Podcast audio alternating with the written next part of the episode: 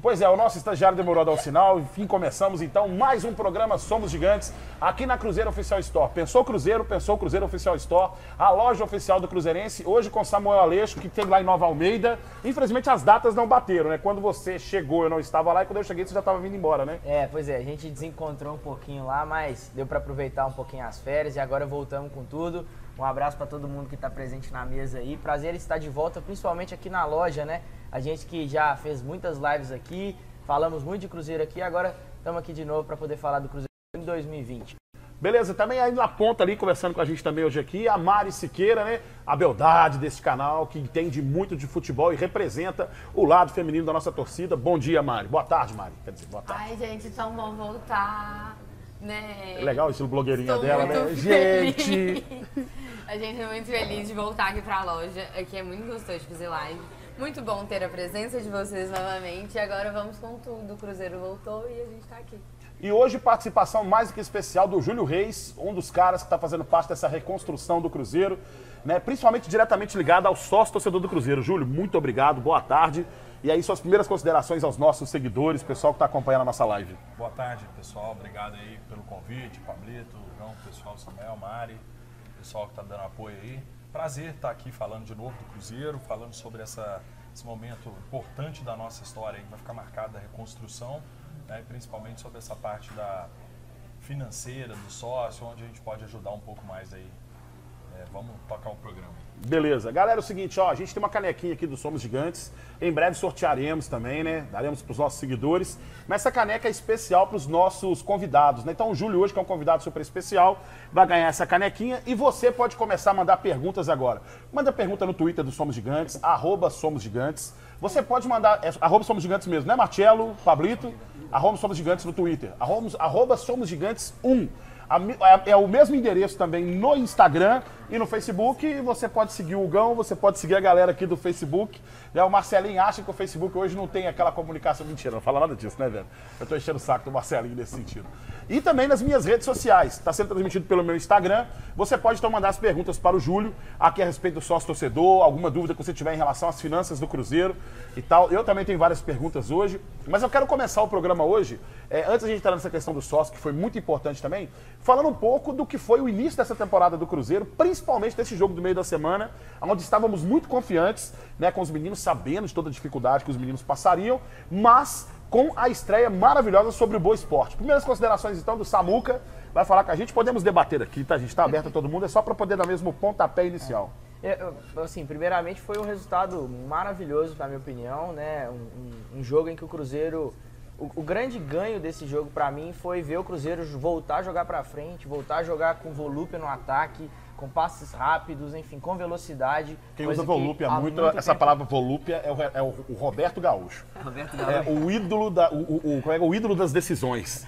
Né? Ele usava muito assim, que volúpia, hein, garotinho? Só interrompendo o Samuca. Você já apresenta, apresentar também o estagiário aqui, né? A pessoa que tem aquela remuneração baixinha, tem um horário, a carga de horário tanto quanto limitada, que é o Marcelinho, que está ali também participando com a gente. Daqui a pouco o Marcelinho vai dar suas considerações iniciais aqui no programa. Beleza, Marcelinho? Seguindo, Samuca. É, eu gosto, eu- além dessa palavra volúpia, eu gosto muito da palavra pujança também, que o professor Marco Antônio Vila gosta de usar. Muito bom. Mas brin- brincadeiras à parte. Foi muito bom ver o que o Cruzeiro, o que o Adilson conseguiu extrair desse time já com um pouco tempo ainda de trabalho, né? É, e se deparando com um adversário que já vem trabalhando há mais tempo do que o Cruzeiro. O Cruzeiro passou por um tempo de férias aí, teve pouco tempo fazer uma pré-temporada, então foi muito bom. E os meninos, É. inclusive, em final de Os temporada, né? meninos em final de temporada, tendo acabado de jogar a copinha, de- né, depois de vários campeonatos ao longo do ano. E assim, muito, muito, muito feliz mesmo com o que eu vi. Claro que a gente tem pontos né, de, de atenção que eu acho que o Cruzeiro precisa cuidar, principalmente em relação à defesa ali. É, eu achei que o Boa Esporte chegou muito lá na frente, mas sem qualidade não conseguiu concluir em gol. Mas isso aí vai, vai sendo acertado ao longo do tempo e muito feliz por ver os meninos dando conta do recado. E sabe o que eu achava engraçado nesse jogo do Cruzeiro e Boa? É que era assim. é, teve um, um- um meio-campo do Boa que eu acho ele muito bom, mas agora me fugiu o nome dele. Eu vi que o pessoal estava chamando ele de Da Silva, mas acho que não é esse o nome dele. Era o camisa 18 do Boa Esporte. Volante, sabe, firme, tinha um passe muito qualificado, invertia muito bem a jogada. E aí tinha uma jogada que sobrava assim, que ele ia competir com os meninos no meio, com o Edu, com o Adriano, com o Maurício assim. Ele colocava toda a força do mundo pra chegar na bola. Toda a força do mundo, sabe? Mas e chegava na bola. Mas ele ia peidando. Peida, assim. uh, os meninos davam um suspiro e uh, chegava na bola rápido. É muito bom. Porque é uma possibilidade, possibilidade também de intensidade, né, Júlio? Dos meninos darem mais movimentação pra um jogo que antigamente a gente via que era muito modorrento do Cruzeiro, né? É, não achei. Quarta-feira eu tive lá, fazia tempo que eu não via algumas coisas, né? Primeira coisa que eu percebi. Que Família Pé Quente, inclusive, eu acompanhei pelas redes sociais, né? Levei minha esposa, levei a, a minha filhinha, que está de cinco meses. né? Parabéns, isso Já aí. foi pé quente, estreou, agora vai, vai ter que ir em todos, né? Em breve teremos um charutão favor. aí, né? Que é a tradição dos papais, né? Fumar aquele charutão pra comemorar. Mas gostou do que viu? Gostei muito, eu achei. Eu vi comprometimento, fazia muito tempo que eu não via comprometimento. Eu vi contra-ataque, gol de contra-ataque, acho que eu nem lembro o último gol de contra-ataque que a gente fez. Eu lembro. Cruzeiro e Palmeiras em 2018, semifinal da Copa do Brasil. Verdade, bem, bem. O último gol de contra-ataque. também. Que isso. Foi bem parecido. É o do Arrascaeta, a final da contra o Corinthians foi um, foi um contra-ataque. Foi bem parecido, Perfeito. O. Raniel é, foi contra-ataque, perfeito. Que Isso o mesmo. Rafinha roubou a bola, né? Rafinha Foi. Gigante Rafinha, não compreendido pela torcida do Cruzeiro. Não compreendido. Sou fã do Rafinha. Agora, o mais importante também, que é, é o espírito, né? Que, que a gente foi, que os jogadores estavam, que a gente está. Que é o espírito de reconstrução. Eu fui com a régua baixa, fui tranquilo, não tô com a expectativa alta. O que vier esse ano é lucro. Nós temos que focar em subir e o que vier mais do que isso é lucro. E, e isso muda o clima, porque a gente há muito tempo a gente entra, com a- tanto o time quanto a torcida, com essa pressão, pressão de que é é um dos melhores elencos e tem que ganhar e o time não correspondia no futebol e a gente ficava sempre com aquela frustração. Então foi muito gostoso Era o jogo. frustrante, frustra- frustrante, tipo assim, ver tudo que tava acontecendo ali no extracampo e você viu o jogo no ano passado, qualquer jogo ano passado, você ficava frustrado, porque nem em campo não tinha, não tinha um- uma chama acesa dentro do campo. Você ficava puto, tipo assim, a semana inteira, porque não tinha uma notícia boa dentro de campo, não ajudava e você ficava muito puto. Eu quero, eu quero até deixar claro aqui, porque é, no dia do jogo Cruzeiro e Palmeiras, eu acho que à noite eu conversei rápido com o Pablito, bem rápido com o Pablito pelo, pelo WhatsApp. Principalmente porque eu queria saber como é que tava o Gabriel, porque o Samuel, meu filho, ele, ele tava destruído, cara. Samuel, 9 anos de idade, ele tava assim, ele tava acabado, acabado, acabado. E a detentora dos direitos, né, do, do, do- do- do- Rede Globo de, de televisão, ela tem à noite os gols do Fantástico, né? E tem aquela imagem dos- do, fantasminha da Série B, né? E aquela cena pra criança é muito forte. Porque por mais que o Cruzeiro tivesse perdido em campo pro Palmeiras, a criança ainda tem, aquela, tem aquele lúdico, né? Aquela coisa abstrata na cabeça dela de que alguma coisa aconteceria pra salvar o super-herói dele. Então quando ele viu o cavalinho do Cruzeiro sendo alcançado, pra ele foi assim. Parece ter uma bobagem falar isso, mas quando você é pai, você entende essa sensibilidade da criança, né? E a outra pessoa que eu vi tão destruída quanto o Samuel que eu vi naquela semana foi a Mari, que tava péssima, péssima, péssima, e a gente conversava nos grupos de WhatsApp. A gente depois até encontrou, no- um pouco antes eu viajar, a gente encontrou depois, e a gente conversou um pouco sobre isso. O sentimento foi Nó, terrível, não foi, Mari? nó. Pula. Vamos pular. Foi muito Nem foi minha intenção, desculpa, tá? Nem foi minha intenção. Mas a grande verdade, gente, é a seguinte: é, eu acho que essa hashtag nunca fomos tão cruzeirenses. Eu acho que ela é a que vale sem dúvida nenhuma. As pessoas chamam os cruzeirenses de arrogantes, né? Eu não entendo dessa forma. Eu acho que quando a realidade vinha e a gente debatia sobre futebol, a gente falava apenas a realidade do futebol. Né? As conquistas, as glórias, o orgulho de ser cruzeirense. A intenção nunca foi ser maior ou superior a ninguém. Mas eu acho que esse batismo de fogo que a gente passa agora, longe de mim falar que cair para a Série B foi uma boa coisa. Não é a minha intenção de forma alguma. né? A nossa intenção era que a gente permanecesse lá, para que tivesse um bom investimento e que as coisas que estão acontecendo agora, a gente sabe que ela aconteceria mesmo com o Cruzeiro permanecendo na Série A. A gente tem certeza disso. Que já havia uma mobilização para que as coisas acontecessem. né? Então falar assim, caiu e foi bom, não. Não foi. Não, não- nem passa por isso. Mas agora que nós estamos, é aquele batismo de fogo que o pessoal fala assim, chega nem perto da década de 80. Amigão, só quem viveu a década de 80 sabe o que foi a década de 80. Vamos entrar num ponto agora importantíssimo aqui agora, que é exatamente que acho que todo mundo está esperando. Quer falar um pouco do sócio torcedor, que foi aquilo, por isso que a gente trouxe o Júlio aqui. Temos alguns questionamentos. O meu primeiro questionamento para o Júlio, eu vou até dar esse pontapé inicial aqui, é o seguinte. Quando você recebe o convite do Cruzeiro, para você poder fazer parte dessa, reconstru- dessa reconstrução, vou mexer com o lado torcedor do Júlio. Qual que é esse sentimento, cara? O que, que você sente assim, naquele momento, sabendo que poderia até passar por algum determinado julgamento, porque tem muitas pessoas que não entendem ainda esse momento de mudança que está passando e que o Conselho Gestor também está buscando meios de que as pessoas sejam responsabilizadas por aquilo que fez, né? Talvez não entenda. O que, você sentiu no exato momento quando chega o convite para você? É, na verdade, é, é, um sonho, né? É um sonho de verdade. Eu sempre quis ajudar o máximo possível o Cruzeiro. É, nunca quis é, usar do Cruzeiro, me servir do Cruzeiro. Eu sempre quis servir o Cruzeiro. Eu não procuro, igual já houve até alguns comentários, nunca procurei cavar nada no Cruzeiro. No, no, eu tenho meus negócios, eu não tenho essa intenção, mas eu, eu sei que eu poderia contribuir muito na parte de gestão porque eu sempre vi que há uma carência absurda no futebol, no Cruzeiro, não só no Cruzeiro, no futebol em termos de gestão. E eh, desde 2013 eu comecei essa escalada, em 2017 eu intensifiquei e eu falei, se o Cruzeiro implementa algumas boas práticas aqui, é, nós vamos sair na frente de outros times e... E sabe o que eu achava interessante? Toda vez que você comentava, a gente não se conhecia.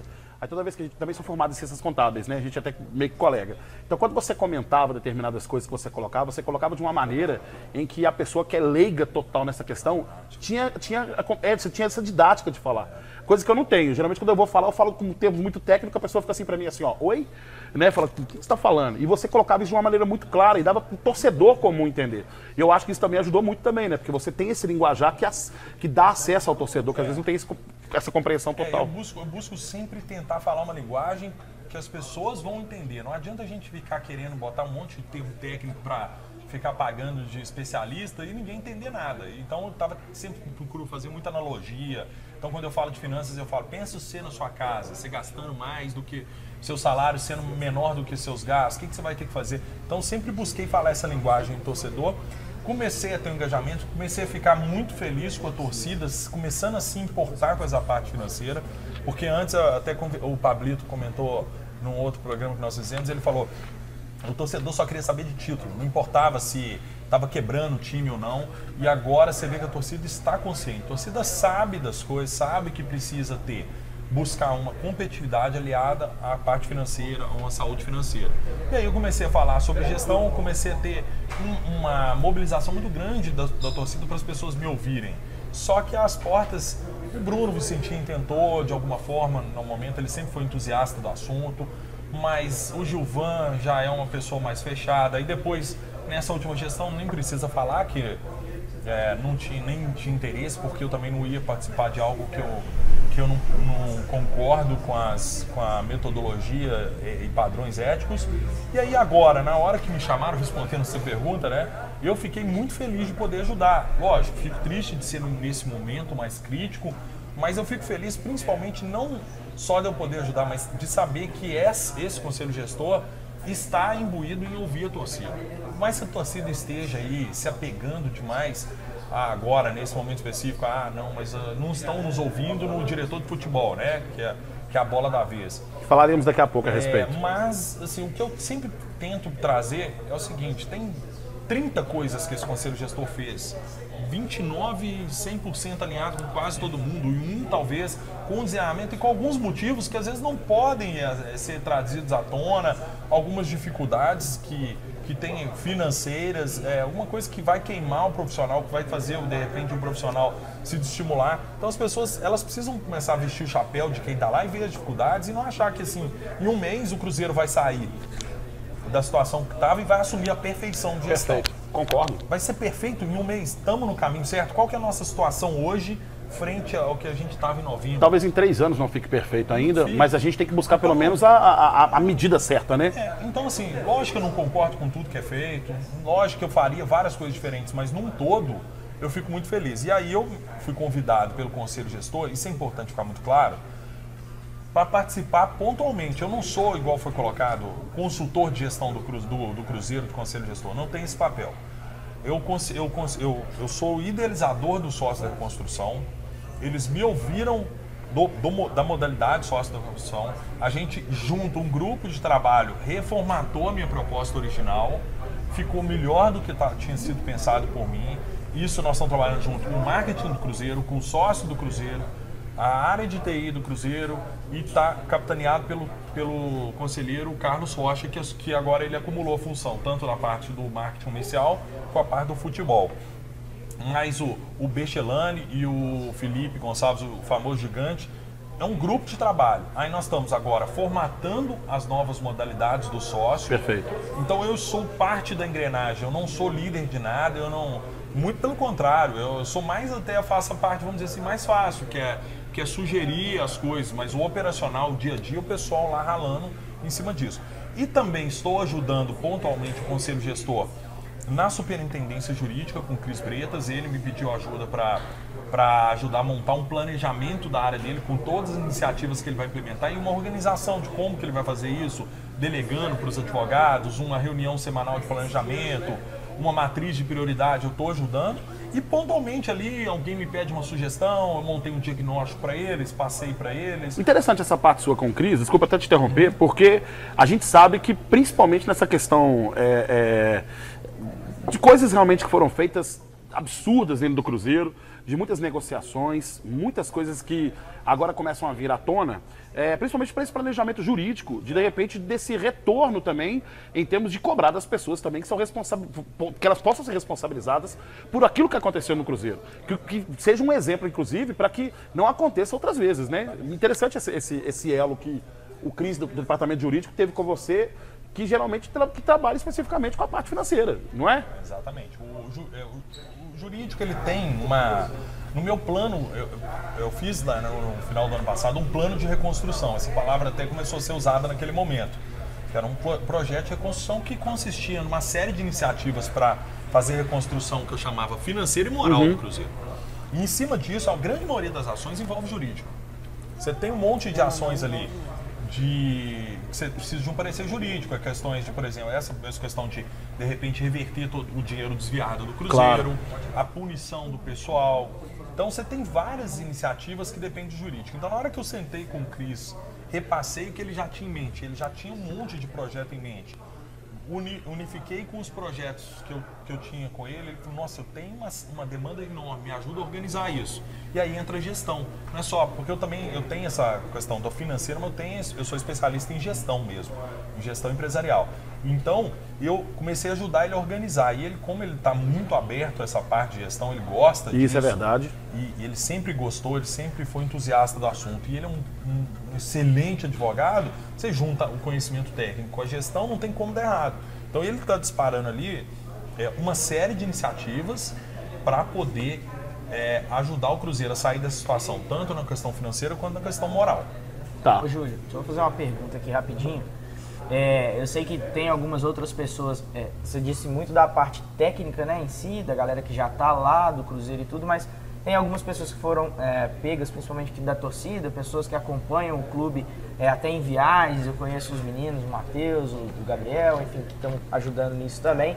E a pergunta que eu tenho para te fazer é o seguinte: é, você falou aí de, de, da parte jurídica, né? A gente sabe que envolve renegociação de contratos, chamar credor, enfim, para tudo isso.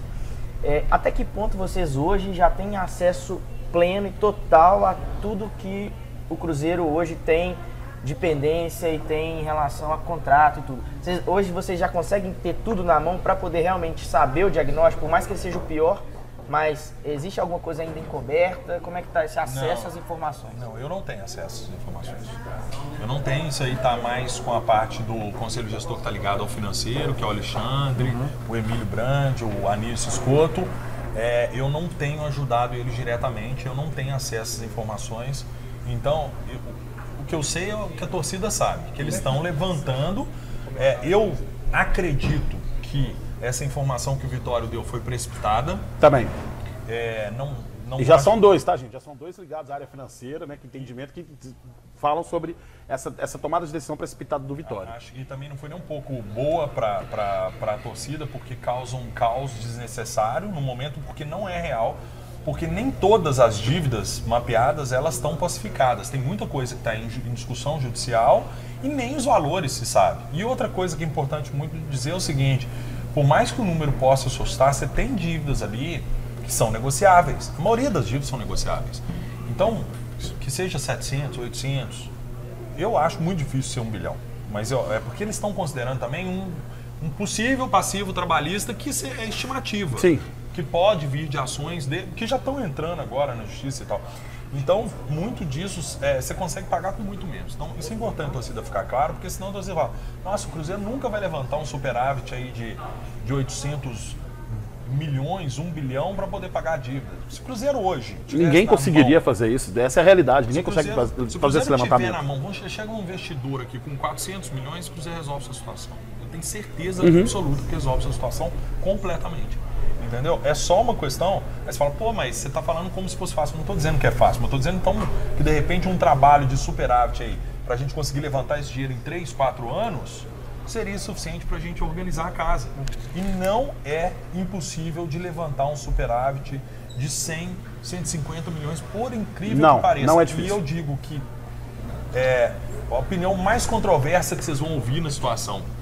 A queda para a segunda divisão, do ponto de vista financeiro e unida à situação de reconstrução, da troca de gestão, de sair uma gestão totalmente questionada para entrar uma, uma gestão que está sendo tendo apoio da torcida, esse momento do Cruzeiro é mais positivo para o Cruzeiro fazer caixa do que o do Cruzeiro gerar dinheiro do que o, o início do ano passado. Vamos, vamos explicar para o torcedor de maneira que fique claro o seguinte: não quer dizer que o Júlio é a favor ou foi a favor da queda do Cruzeiro. Não é isso. Vamos deixar isso claro, não é isso.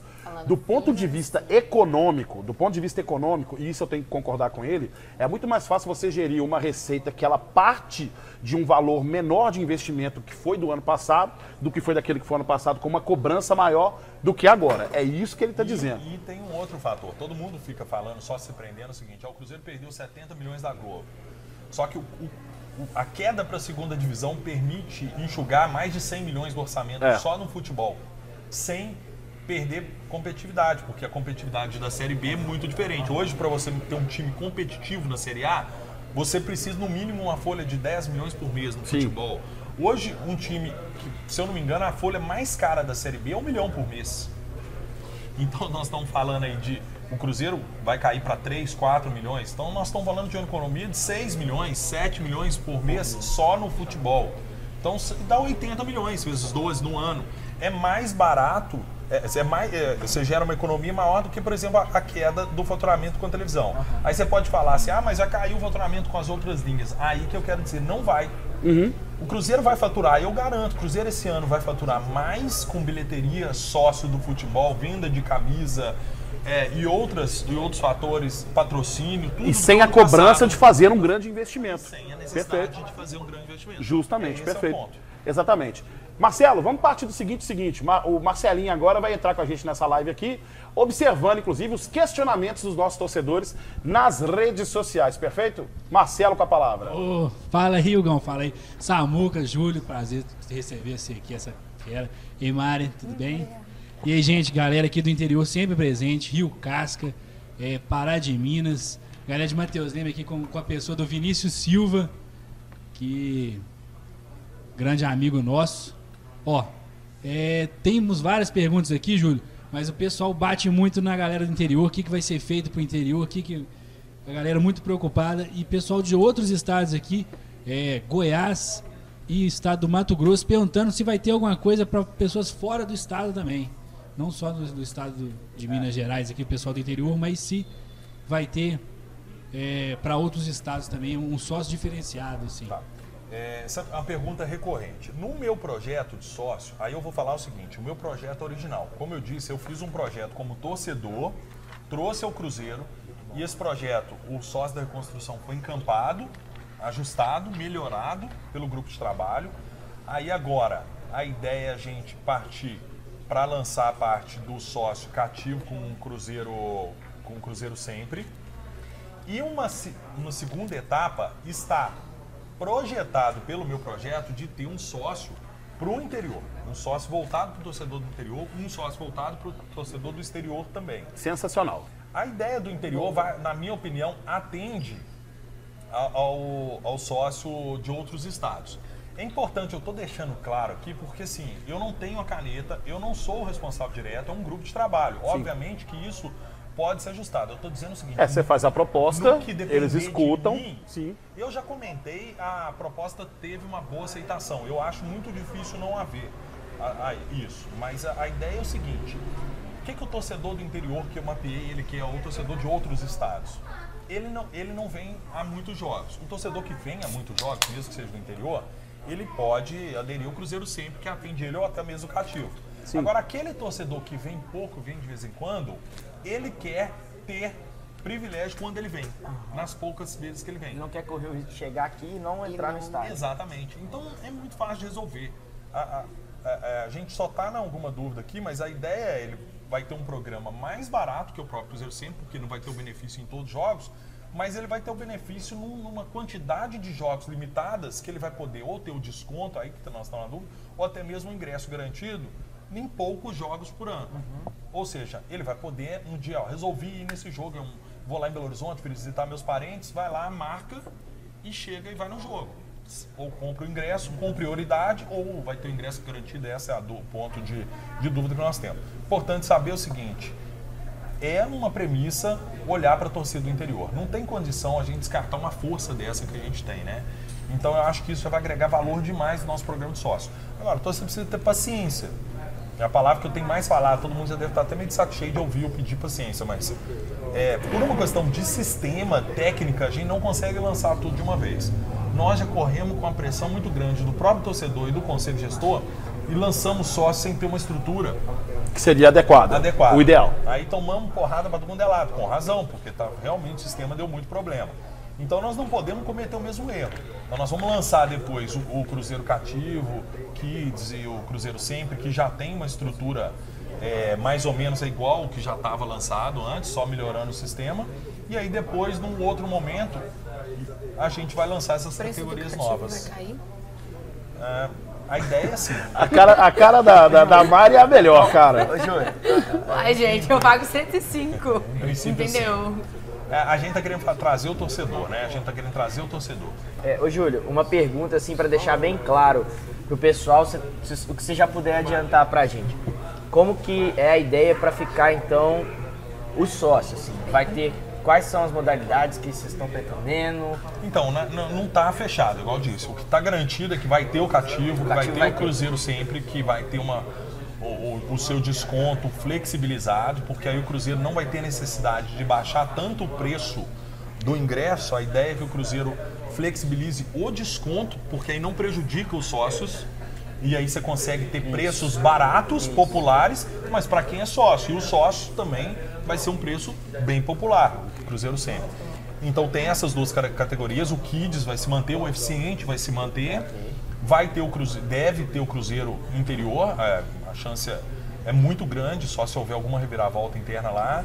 E o do exterior. E estamos também planejando um Cruzeiro empresarial, que é um sócio para o pequeno empresário que quer comprar vários, é, vários cartões para distribuir para os seus colaboradores, clientes, parceiros, que vai poder contribuir bastante para o Cruzeiro e gerar uma receita boa. Então, juntando isso tudo aí, dá para a gente fazer uma receita bacana esse ano para o Cruzeiro. Legal, legal. Muita gente participando aqui, né? É, inclusive mandaram. O Felipe Tavares, amigo meu, tá falando que tá acompanhando aqui, tá parabe- parabenizando a iniciativa, né? Principalmente do Cruzeiro, né? E da gente ter trago aqui o, o Julião para poder falar com a gente a respeito do sócio torcedor. Júlio, eu tenho uma, uma pergunta que é mais ou menos assim. É, o torcedor ele paga 12 reais por mês, mas o Cruzeiro ele pode antecipar esse valor total, não pode? Pode. Agora para poder inclusive ajustar algumas contas e tal, inclusive informação que foi passada ontem pelos meus colegas de, de imprensa e eu tenho uma ligação muito forte também com os funcionários. Estava até atravessando a rua aqui agora para chegar aqui, eles chegaram, me, me agradeceram pelas cobranças na Alterosa Esporte em relação ao salário deles caírem em dia. Estão em dia salários, 13 terceiro e também as férias dos funcionários do Cruzeiro, tá? Sede, é, as sedes sociais também, o pessoal que trabalha na toca, enfim, caiu exatamente com o trabalho desse sócio de reconstrução, que foi já onde o Cruzeiro podia é, viabilizar já recursos para poder cumprir esses compromissos. O Cruzeiro adiantando essa, essa grana, uma parte dessa grana, né? O que fica de percentual para a operadora e o que o Cruzeiro pode usufruir desse dinheiro? Tá. É, eu não tenho essa informação oficial Tá. do Cruzeiro. A negociação ela é individual, com cada operadora, qual que é a empresa Perfeito. que fazer. Agora, por, É porque existe uma de praxe, né? Quando você faz assim, aquela operação que você. Quando você tem uma empresa e você faz. faz uma antecipação. Exato. Mas que bom, o importante é eles estão, tem, tem essa negociação, né? Mas assim, se você for pegar uma taxa de. Porque é, uma- é um. O risco de calote não existe, a antecipação disso, porque o dinheiro está lá. Sim. Então a pessoa já aprende. Então normalmente é uma taxa baixa para antecipar. que seja 1% ao mês, então de 144 que é o sócio cai para 130 e poucos, eu fiz uma conta, se descontar 1% ao mês. Então perde aí menos de 10% com essa antecipação. Aí o que mais? Só? Oi? Não, É porque 1%. esse é 1% ao mês. E você pode negociar e reduzir isso ainda Dá mais. para reduzir, Por isso que eu fiz essa é uma- pergunta. o- É o- a taxa ela é proporcional ao risco de calote. Como Claro. o risco de calote, nesse caso, quem vai emprestar o dinheiro é quem recebe o dinheiro, então ele depois já já vai confiscar esse dinheiro automático, ele não tem risco de calote, então ele consegue fazer taxas bem atrativas. Você tem mais a taxa padrão do cartão Sim. e você tem o custo logístico de, de emissão do próprio cartão do sócio. Eu acredito, isso não é informação oficial, pela minha experiência de mercado, pelas informações que eu tenho, que o Cruzeiro. E outra, lembrando o seguinte, que se você fez cinco cotas, você recebe um cartão só. Então, a- as cotas adicionais não tem um custo logístico de envio de cartão, porque é um cartão por CPF, não por. É verdade, Rafa, verdade. Tem- ah, é verdade, isso isso mesmo. É. Não tinha pensado nisso, não. Eu, eu sempre fazia conta assim, ó. O cara fez cinco cartões, então tem essa cota aí que o Cruzeiro fez. Mas o cara tá pagando com um cartão só. cartão. Perfeito, entendi. E- Então ele- é, essa taxa não é muito pesada. Então o Cruzeiro tem. E outra, tem muita gente que pagou à vista. Quem está pagando agora no boleto, a gente lançou a, a- a boleta, também tem muito questionamento, mas num primeiro momento lançou à vista, depois é, vai avaliar a possibilidade de lançar algum parcelamento para ativar mais, mas é, por enquanto foi definida a questão à vista. É um passo cada vez, gente. Não é perfeito, mas é igual eu disse no começo do programa. Antes sequer tinha opção do boleto, agora já É. tem. Tem Então, a, a pro- a capacidade, a capacidade de. Possibilidade. A possibilidade. Gente, hoje eu tô só as pérolas. Tem a possibilidade de voltar o sócio cativo com boleto? nós vamos avaliar o impacto disso aí. Eu, eu sou a favor, eu sou favorável. É, eu não vejo. A- Assim, o que. O A que teoria era sempre a questão da, É. da passionalidade do torcedor. Que o torcedor sempre ele vai, perde um jogo, é, o argumento Já. de quem é contra. Ah, não, então, então esse boleto, esse boleto que a Mari está querendo falar é mais ou menos assim. Suponhamos, o sócio cativo ele fica por mês, por ano, por exemplo, 1.100 reais. Isso. Aí a pessoa então parcelava em 10 vezes de 110 É, é, reais. é, a ideia é- Eu achei que era aquele boleto assim, ó, chegou o boletão de 1.100, meu amigo, paga aí, pá. Então é Não. aquela possibilidade do É parcelamento, do né? 110 por mês. Eu, particularmente, não quer dizer que eu sou contra. Não quer dizer que eu sou contra, né? Mas eu acho, eu acho que não funciona. A garantia. Eu, a é, garantia eu acho. Gente, não tô, de não estou falando, do não estou, não estou falando assim, por exemplo, nossa, Gão, mas você não pensa no torcedor e tal, etc. Penso no torcedor, sim, e também penso no Cruzeiro. Operacional, gente, o que a gente está falando aqui é, é profissionalmente, em termos de, de- de, sabe, economicamente falando. Eu acho que não funciona pelo isso que o Júlio está falando. O cara é passional. O time está indo bem, ele está pagando o boleto. pagar.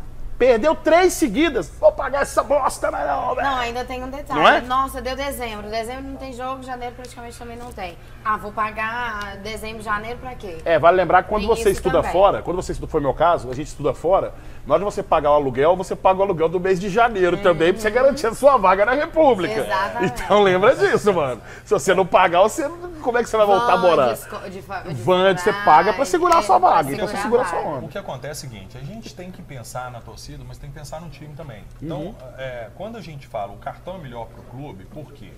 Porque o clube pode antecipar essa receita, Uhum. a cobrança é recorrente, não tem. é, a pessoa pode até cancelar, tá? Não, não é que não pode, não, mas dá um trabalhinho para cancelar. Então, às vezes a pessoa no impulso não cancela o boleto, a pessoa no impulso simplesmente vai lá e não paga. Se você tivesse uma garantia de que todo mundo que pode fazer no cartão fosse fazer no cartão e só fosse fazer no boleto quem não tem mesmo cartão, eu sou a favor de ter o boleto. O problema é que você abre o boleto, muita gente faria no cartão, migra automaticamente para o boleto. E o boleto é uma péssima opção para o clube nesse sentido. Porque, por exemplo, o Bolão, ele falou lá no grupo, é, ele sempre é um defensor Bolão, do presidente de honra da Máfia Azul. Azul, que conhece muito da nossa torcida, respeito demais. Ele falou, pô, mas é melhor ter um cara que pode pagar e mesmo correr no risco dele cancelar do que não ter o cara. Mas o problema é que eu falo é que se, se fosse só esse, Não é cara, só esse cara. mas esse cara vai acontecer o seguinte, vai ter muita gente que poderia pagar no cartão e ao saber que tem o boleto, vai pro boleto. Aí o que, que vai acontecer? Várias, várias receitas garantidas que a gente teria com o cartão, a gente troca por um duvidoso.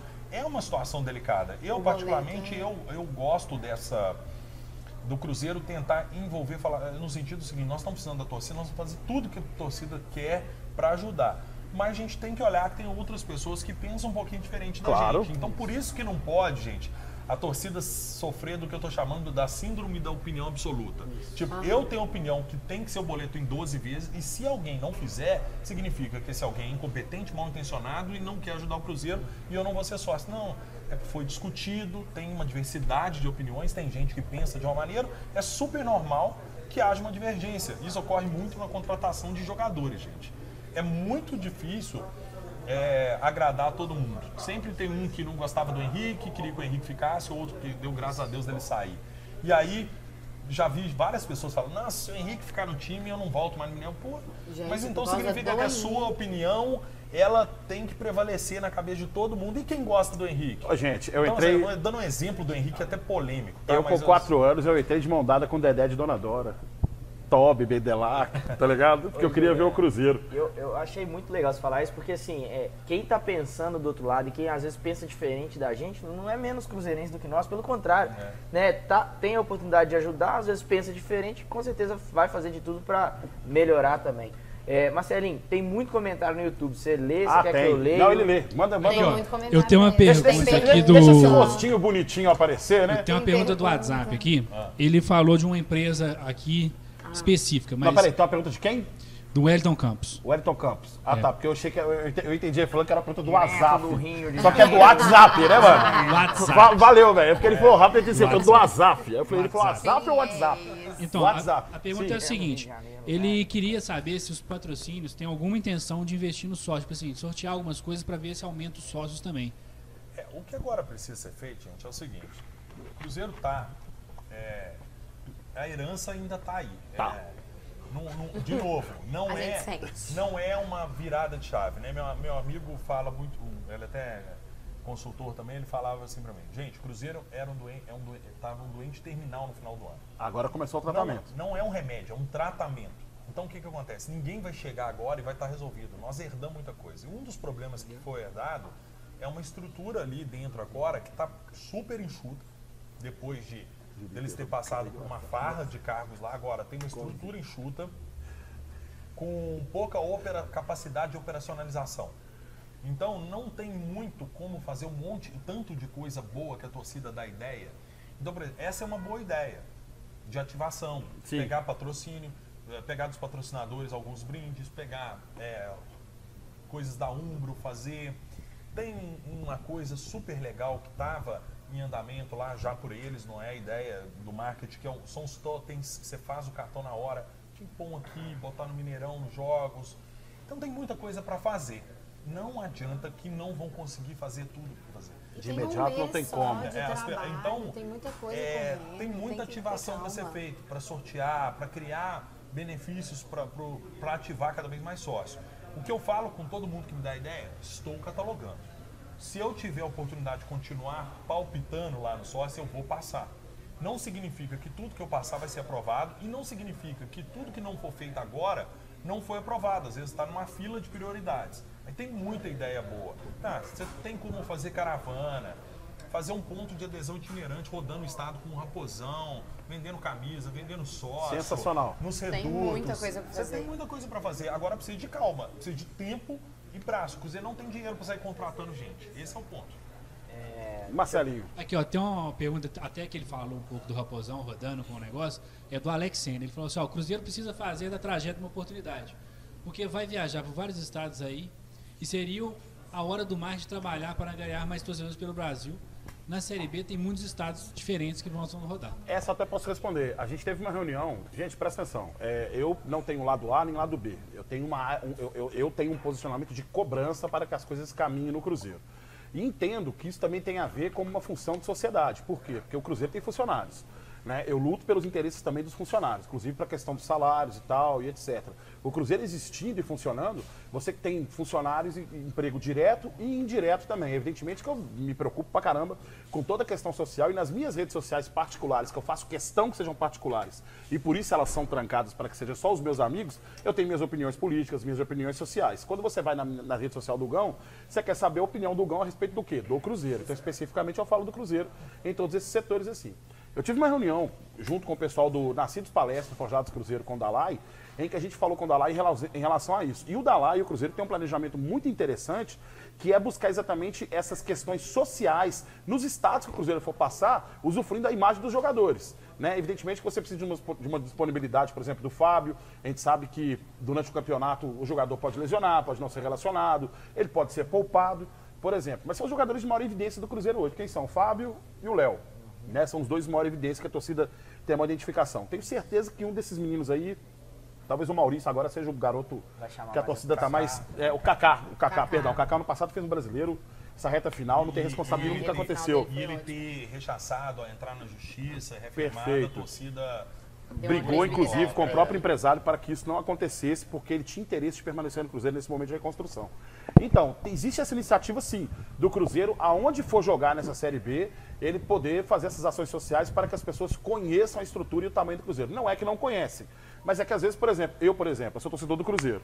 Sei da história do São Paulo, mas sei o básico da história do São Paulo. Quero me aprofundar mais, eu tenho que pesquisar. Então, levar essa informação do Cruzeiro Esporte Clube para outros setores. Então, essa informação a gente já tem, tá- acho que está explicado aí, né? Boa, Gão, aqui ó. Agora tem uma pergunta ao vivo aqui, o Thales que tá aqui comigo, ele é do Rio, mora no Rio, cruzeirense fanático aí. Eu vou passar o microfone para ele aqui para ele fazer a pergunta aí pro Júlio Reis. Oi, Júlio, beleza? É, é, representando o torcedor de, do outro estado, é, hoje. Você me é, desculpa, mas você não, é, você não é do Rio, não, irmão. Não, eu moro no Rio. Não, não, não, mas cadê o Meu X. estado?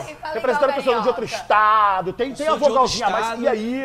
Entendeu? Tem que ter a vogalzinha a mais. Não, Tô de brincando, forma velho. nenhuma, eu vou manter sempre minhas raízes. Perfeito, irmão. Sempre, é isso aí. sempre, Toma, sempre. Bem feito, Gão. Fica esperto. É, enfim, eu represento o, o torcedor de outro estado. E hoje, né, assim, vou falar hoje não, mas é, eu não tenho incentivo nenhum para ser sócio cativo do Cruzeiro. E aí eu vou fazer um comparativo bem básico. Eu sou sócio do Liverpool, do Liverpool também. Eu sou o sócio do Liverpool mais básico que tem. Todo ano os caras me mandam um cartão de aniversário e um gift, um presentinho para mim. Isso faz toda a diferença para me manter fidelizado.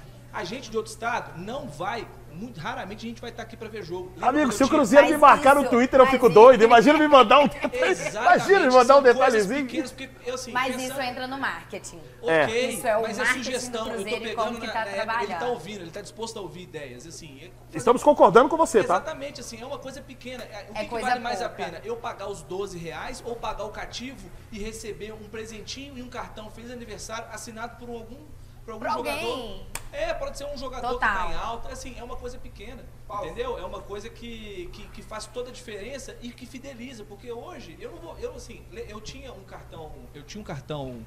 É, Gente, só um cativo. é, Só um minutinho. Quem É que- usava só um era- minutinho. É que o funcionário da loja ele precisa passar aqui agora. Pode passar, irmão. É nóis.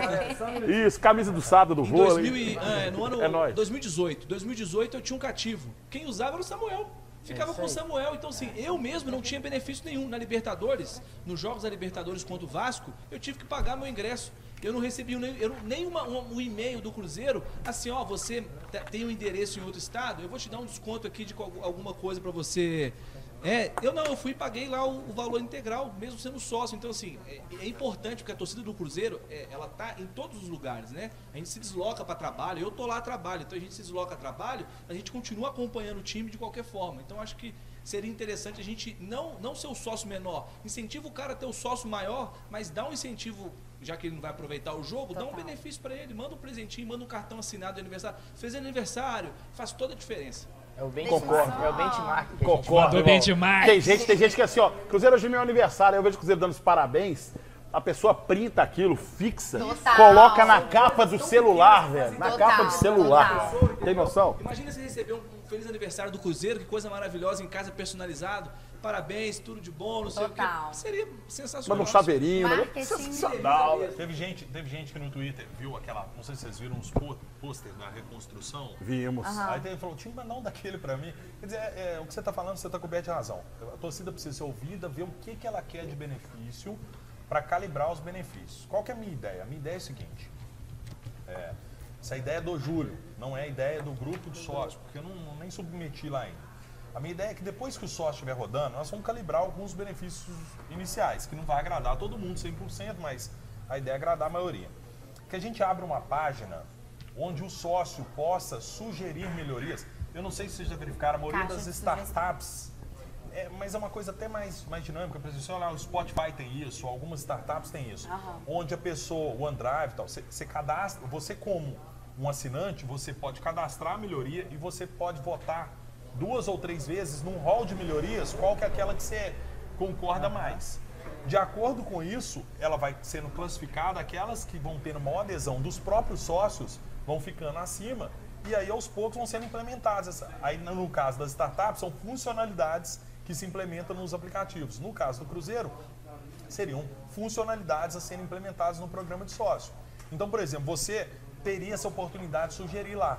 Por que não mandar um cartão de aniversário com isso, isso, isso? E aí nós vamos testando se a sua ideia é uma coisa muito particular sua ou se é uma coisa mais aderente a todo mundo pelo número de pessoas que vão dando estrelinha para ela.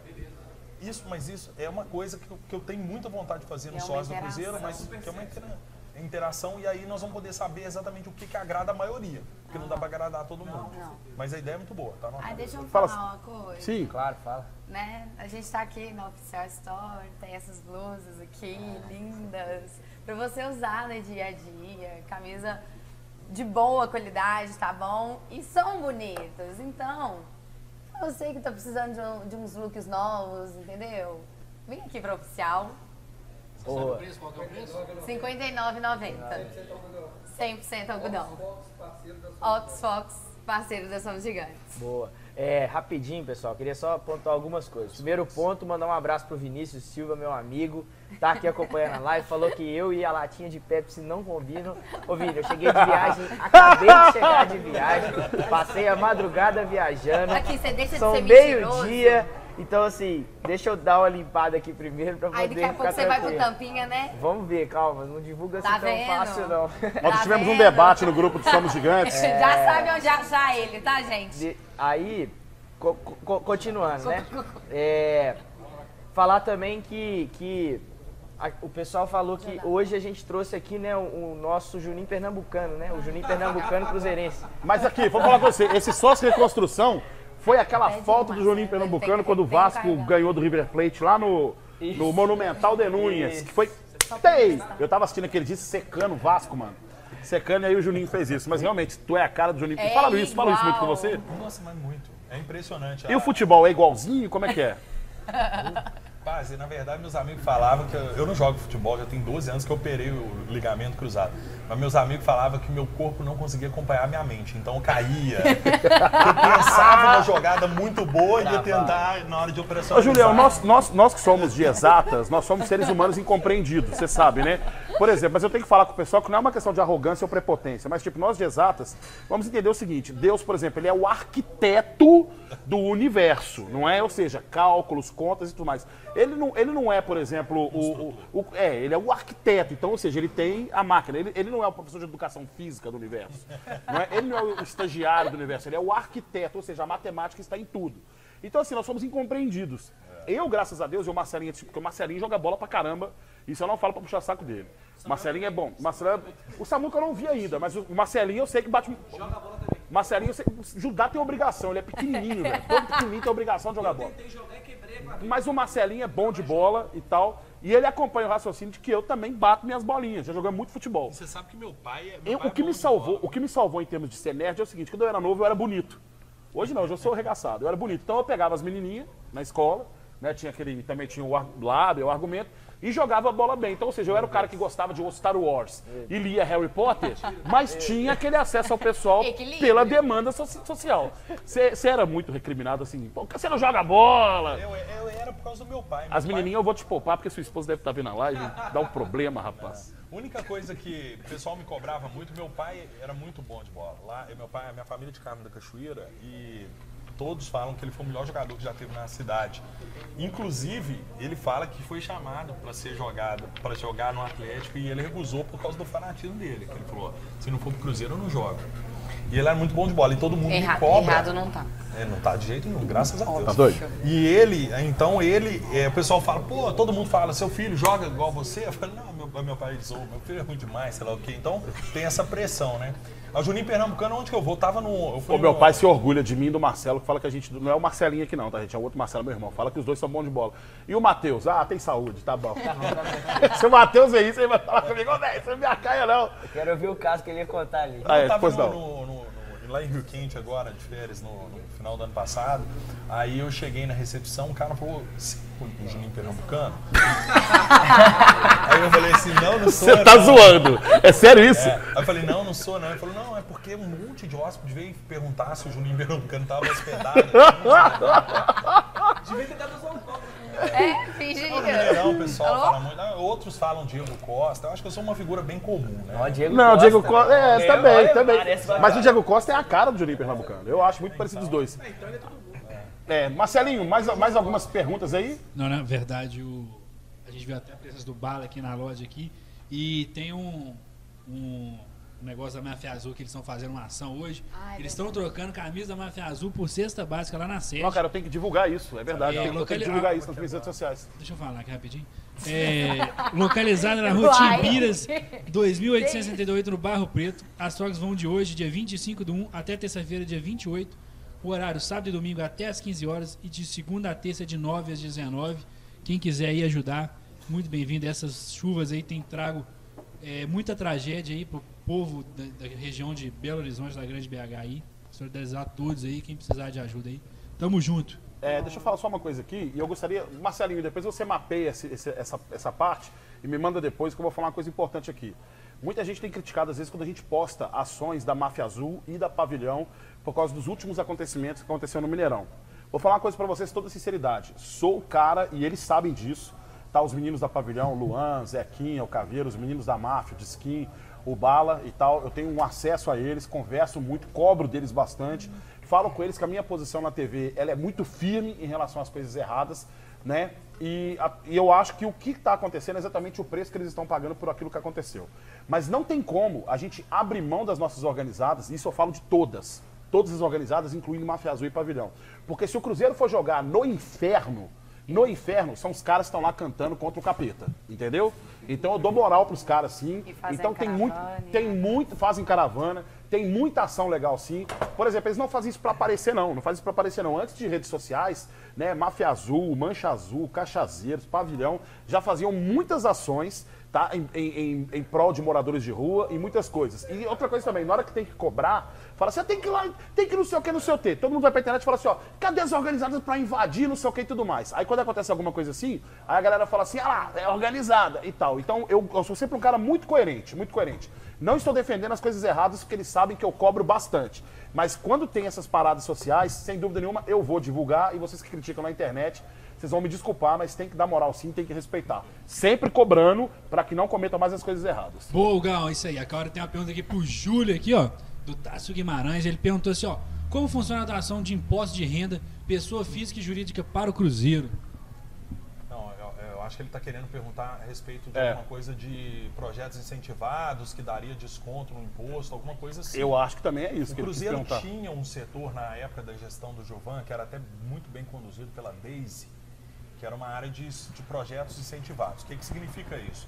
É, usar algumas oportunidades da lei que tem para fazer alguns projetos que envolvam principalmente jovens, na formação de jovens, e aí você enquadra esse projeto na lei de, de projetos incentivados de maneira que as pessoas que doarem dinheiro para esse projeto, elas vão poder abater isso do seu próprio imposto de renda, tanto pessoa física quanto jurídica. Muito top. Eu não, não conheço, eu eu acho que na gestão passada não tinha mais isso, isso foi largado e eu não tenho dúvida nenhuma que isso tem que ser uma das, uma das coisas a ser olhada pela, por essa gestão. Obviamente que, de novo, uma fila de prioridades, né? Estão tentando pagar a janta, estão tentando levantar dinheiro, pagar a janta, renegociando com todos os jogadores, com credores, dívida FIFA, sócio, isso é prioridade zero. Mas na hora que eles tiverem um mínimo de fôlego, que eu acho que é o momento de começar a olhar para essas coisas com carinho. É questão de projetos incentivados, é questão de reativar o atletismo e tem é, várias outras iniciativas que o Cruzeiro precisa voltar a fazer. Um, eu quero pedir oportunidade para dizer que eu concordo com o Gão em gênero, número e grau sobre a questão de torcida organizada. Eu acho que é, aconteceu que houve um problema de gestão com a torcida organizada nos- nas últimas duas administrações. Acho que foram dois extremos. O Gilvan, ele simplesmente interrompeu qualquer tipo de relacionamento e contato. E de apoio, diálogo, inclusive. diálogo, palavra mais correta, diálogo.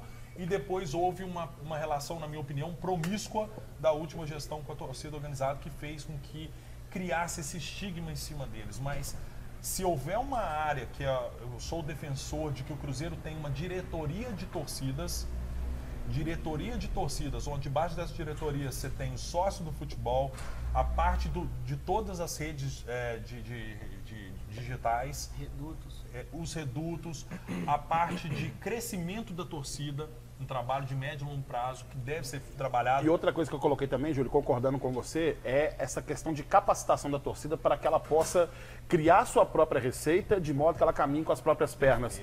Que eu acho que uh, o, o clube também tem que dar essa orientação, porque, querendo ou não, o cara é torcedor. Só, o cara é torcedor e faz parte de uma organizada. Ele é passional, extremamente passional. O foco dele é que, que ele possa conseguir. Não acho errado viver especificamente da torcida organizada, porque se tem um CNPJ, né, você pode, inclusive, gerar recursos para que você possa fazer aquilo de- com um trabalho. é, é, é, é, com um bom trabalho, né? Vou resumir isso com um bom trabalho. Tudo isso que eu queria falar com um bom trabalho, né? Então, para gerar receita, para inclusive que você possa fazer com que a sua empresa caminhe, não é? Eu acho que falta essa orientação também do clube para aí, com se- eles. Aí se você tem essa diretoria, e aí uma das funções dessa diretoria é ter esse relacionamento profissional com as organizadas, isso é uma ideia que eu confesso que eu não tinha pensado e achei ela genial aqui agora, que é o Cruzeiro dar suporte para que essas organizadas gerem suas receitas, porque eu acho que elas são essenciais. Quem viaja com o Cruzeiro aí para fora, eu vou dar um exemplo, um dos jogos que eu vou, vou- eu ando muito com o Cruzeiro nos jogos aí. O Cruzeiro e River, Monumental, aquele que a gente ganhou lá e depois a gente perdeu aqui. 1 a 0 2015. Gol do Marquinhos. Meu Deus Gol do do. Marquinhos. A, a Mafia acho que teve até um problema lá, que, que ficou retida, que chegou só na metade do Foi. jogo. Mas na hora que eles chegaram, fizeram toda a diferença. Toda a diferença. Então, assim, eu, eh, não podemos assumir essa postura arrogante de que ah, nós temos que abrir mão de torcida organizada. Não, nós temos que melhorar o relacionamento e melhorar a condução com o trabalho com ela. Óbvio que eh, acabaram nos prejudicando nos últimos, eh, no, no ano passado com essas brigas, mas por isso, então, estavam órfãos. Não tinha quem cobrasse porque não tinha diálogo com o Gilvan e não tinha quem cobrasse agora porque tinha uma relação teoricamente promíscua com a diretoria que não, não, não, não se preocupava em cobrar uma postura profissional da torcida. E essa ideia do Gão, já vou anotar, porque aí essa diretoria, ela começar a criar meios de facilitar com que elas sejam sustentáveis. Por exemplo, o Cruzeiro pode permitir que use o seu símbolo, use alguma coisa da sua estrutura, não necessariamente dar o dinheiro. Até porque, a partir do momento que o Cruzeiro começa a bancar a torcida organizada, elas perdem a isenção de cobrar. Que foi o que aconteceu ano passado. Sim. Isso não pode. Elas têm que ter essa autonomia, porque a cobrança é importante. Cobrança ponderada ela é importante, inteligente, não uma cobrança é, é, inconsequente de querer jogar contra e muito menos a permissividade, a passação de pano, vamos dizer assim, que é o termo que o pessoal usa mais hoje aí. Claro. Mais algum questionamento aí do pessoal? Questionamento não, pergunta. Questionamento, questionamento é diferente de pergunta, né, gente? Vamos. Luiz Stefano Souza aqui, você já respondeu algumas vezes, mas assim, ó, ele perguntando se o portal da transparência vai ser ativado quando?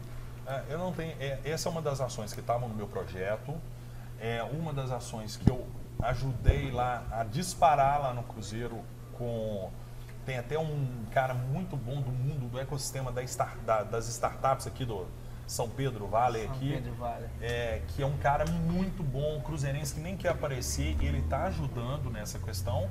Agora, eu não estou tocando isso operacionalmente, eu não tenho essa informação. O Anísio Ciscoto, que é um dos conselheiros, ele soltou informação ontem que está para sair nos próximos dias. A minha ideia, né, que eu dei originalmente, que eu não sei, é que a gente comece a criar um front ali com várias caixinhas e deixa todas em construção e vai começar a abrir uma por uma. Primeiro co- é, é o sócio, para mim. Depois é a base. Depois, se for possível, contratos com terceiros. Se for possível, contratos de empréstimo com detalhes. O, o que for possível dentro do rigor da lei, eu acho que tem que ser divulgado. E eu acho que isso vai dar um up muito grande é, no, no próprio sócio, porque a torcida cobra demais isso. Saber onde que o dinheiro está Mas, é, mas de novo esbarramos na tecnologia. Tem que lançar o site, tem que, que sentar, ver quais informações, passar para o jurídico. Não adianta, gente. Ó, é, uma coisa é você estar de fora, achar que você instala o dedo e está pronto. E as coisas acontecem. Outra coisa é você estar de dentro, convivendo com uma estrutura enxuta, com outras prioridades que não dá para parar para pensar todos os assuntos que quer. Então, Vou passar calma. até rápido por, um por uma coisa que aconteceu, que é o seguinte: está todo mundo criticando as, as contratações do, do, do atual diretor de futebol do Cruzeiro. E eu também estou criticando. E eu também estou criticando. Mas tem um parâmetro nisso aí que acho que ninguém está observando. E o Cruzeiro tem sido discreto em algumas coisas, mas eu particularmente posso falar. Gente, existem alguns empresários de jogadores de futebol que eles têm alinhamentos com vários outros empresários Panelinha. famosa panelinha, certo? Então é muito difícil você contratar jogador a partir do princípio que você não está mais sendo favorecido pelo Cruzeiro em várias áreas, né? E tal. Então você começa a dificultar outros caminhos. Então, meu amigo, tem que olhar por esse lado também. Não acho o melhor diretor de futebol, nem acho ideal para o Cruzeiro nesse momento. Não acho. Mas existem também as dificuldades nesse momento para que o Cruzeiro possa contratar, principalmente pelo momento que ele vive e pela situação que está acontecendo dentro das panelinhas, que acontece mesmo. Acontece mesmo. O segundo ponto, vocês podem até comentar depois a respeito dessa questão do diretor de futebol, só para poder falar de uma vez aí vocês falam. Sobre o Newton, que o Newton se ofereceu para poder jogar no Cruzeiro e tal, e nem sequer foi escutado.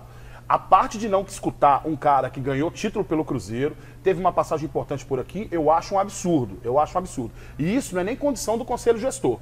Nem é, é condição exatamente do departamento de futebol do Cruzeiro. O conselho gestor, ele está trabalhando em outras frentes para que possa equilibrar o Cruzeiro economicamente e outras coisas. Não tem que preocupar com isso agora. Então, quem tem que preocupar é o, é o futebol. É o, quem está responsável pelo futebol que tem que responder por isso. Minha opinião a respeito do Newton. O Newton não aguenta uma temporada inteira, não aguenta uma temporada inteira. Eu tenho acompanhado alguns jogadores e o Newton é um desses. Não aguenta uma temporada inteira. E outra, se a gente trouxer um volante, a gente precisa de um volante mais jovem e com mais experiência. Tudo bem, não vai conseguir um jogador, tipo assim, de valores e que vai chegar com o nome. Mas alguém com potencial a gente consegue, né? O Newton é esse cara, não é esse cara, vocês me desculpem, não é esse cara. Ou seja, uma coisa é, é o Cruzeiro não sentar para escutar o Newton. Eu acho que isso é o mínimo, pela história que ele tem no Cruzeiro. A outra parte é o meu comentário técnico, que cada um tem o direito a ter a sua opinião. E eu acho que o Newton, nesse momento, não renderia para o Cruzeiro. Aberto para o debate.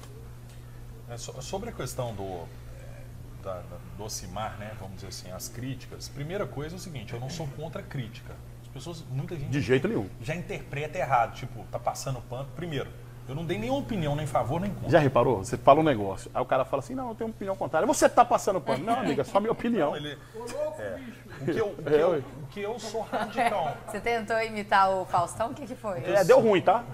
Só pra te falar. O que eu Mas sou então, Júlio. radicalmente contra, que eu peço à torcida um, um- um pouquinho de compreensão, eu sou contra um- uma, uma, uma ideia, tá? E isso não é contra a torcida, porque é a minoria. É as pessoas condicionarem ao só, o sócio às contratações que quer ou mandar diretor, um diretor ou outro embora por incompetência que eles acham. Então todo mundo já definiu que o Ocimar é incompetente. E aí já querem que manda embora. Eu acho o seguinte, o que, o que deve ser inegociável é ética, lisura ética e profissional. Se houver algo que ateste que ele não é um cara ético, aí eu sou a favor da torcida pegar pesado mesmo, para mandar embora e tal, em algum momento. Agora, na questão de, de desempenho, tem que tomar cuidado, que é o seguinte, o Cruzeiro tem um orçamento. O Cruzeiro definiu um teto salarial para a gestão, que eu acho até baixo para mercado, mas eu acho que é adequado ao momento que nós estamos passando. Sim. O Cruzeiro precisava contratar um diretor de futebol. Quem assumiu primeiro foi o Pedrinho. Ele não, ele não sabe os, o modus operandi. Gente, contra, diretor de futebol, é, você estava falando aí de, de jogo, de futebol manager, ou L-Foot, que, é, que é do meu tempo. né? Não é Nosso tempo, ele foi muito bom, não saudades. é só contratar e demitir.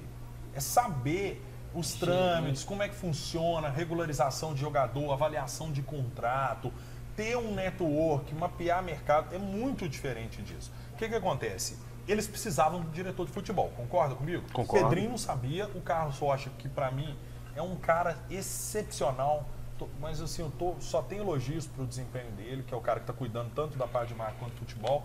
É muito bom, também precisa de um, de um braço lá. Só que o Cruzeiro tem o seguinte: tem 100 mil para pagar para o Matos, 200 mil para pagar para o Matos. Aí todo mundo, ah, por que não traz o Klaus? Você acha que o Klaus vem por uma situação dessa, o Cruzeiro vai ter eleições daqui a pouco? E você acha que ele vem por menos de 100 mil? Hoje o mercado de diretor de futebol é inflacionado. Então é o seguinte, Quanto. Foi o Matos que começou a inflacionar. Que Quanto que custa um diretor de futebol? Então, a contratação do Ocimar, eu tenho a impressão, não tenho a informação, de que foi uma questão seguinte: é um profissional que tem experiência de mercado, que tem um salário baixo, aderente que o Cruzeiro pode pagar. Tem- ah, mas todo mundo fala, gente, mas isso é investimento, porque um diretor de futebol bom ele pode economizar milhões. Gente, eu sei disso. Não é só no, no futebol, não. Em todas as áreas do clube, se você tiver um, um profissional cabeça, ele pode trazer muito retorno no Cruzeiro. Só que o Cruzeiro não tem dinheiro para pagar nem o primeiro mês de salário. Quero ver você chegar e falar assim para um profissional, por exemplo, como Alexandre Matos. Vamos colocar uns. Alexandre Matos, Klaus Câmara. Deixa eu ver um terceiro aqui que a gente pode pensar. Aquele do cara do Flamengo lá, Rodrigo tá no Caetano. Inter, Rodrigo Caetano, Caetano. Rodrigo Caetano, por exemplo. Que eu gostava muito de São Paulo. A conversa não começa nem com 200 mil reais. Não, não conversa, assim, ó. 200 mil reais. Não, não, não, começa a conversa. Não, não, nem, nem abre o diálogo. Nem, abre o diálogo. nem é só salário. Você chega É. pro Matos e fala assim, ô Matos, é o seguinte, a gente quer até te pagar 200 mil, tá? Só que nós estamos devendo três meses de salário, não temos, não sei quando eu vou quitar.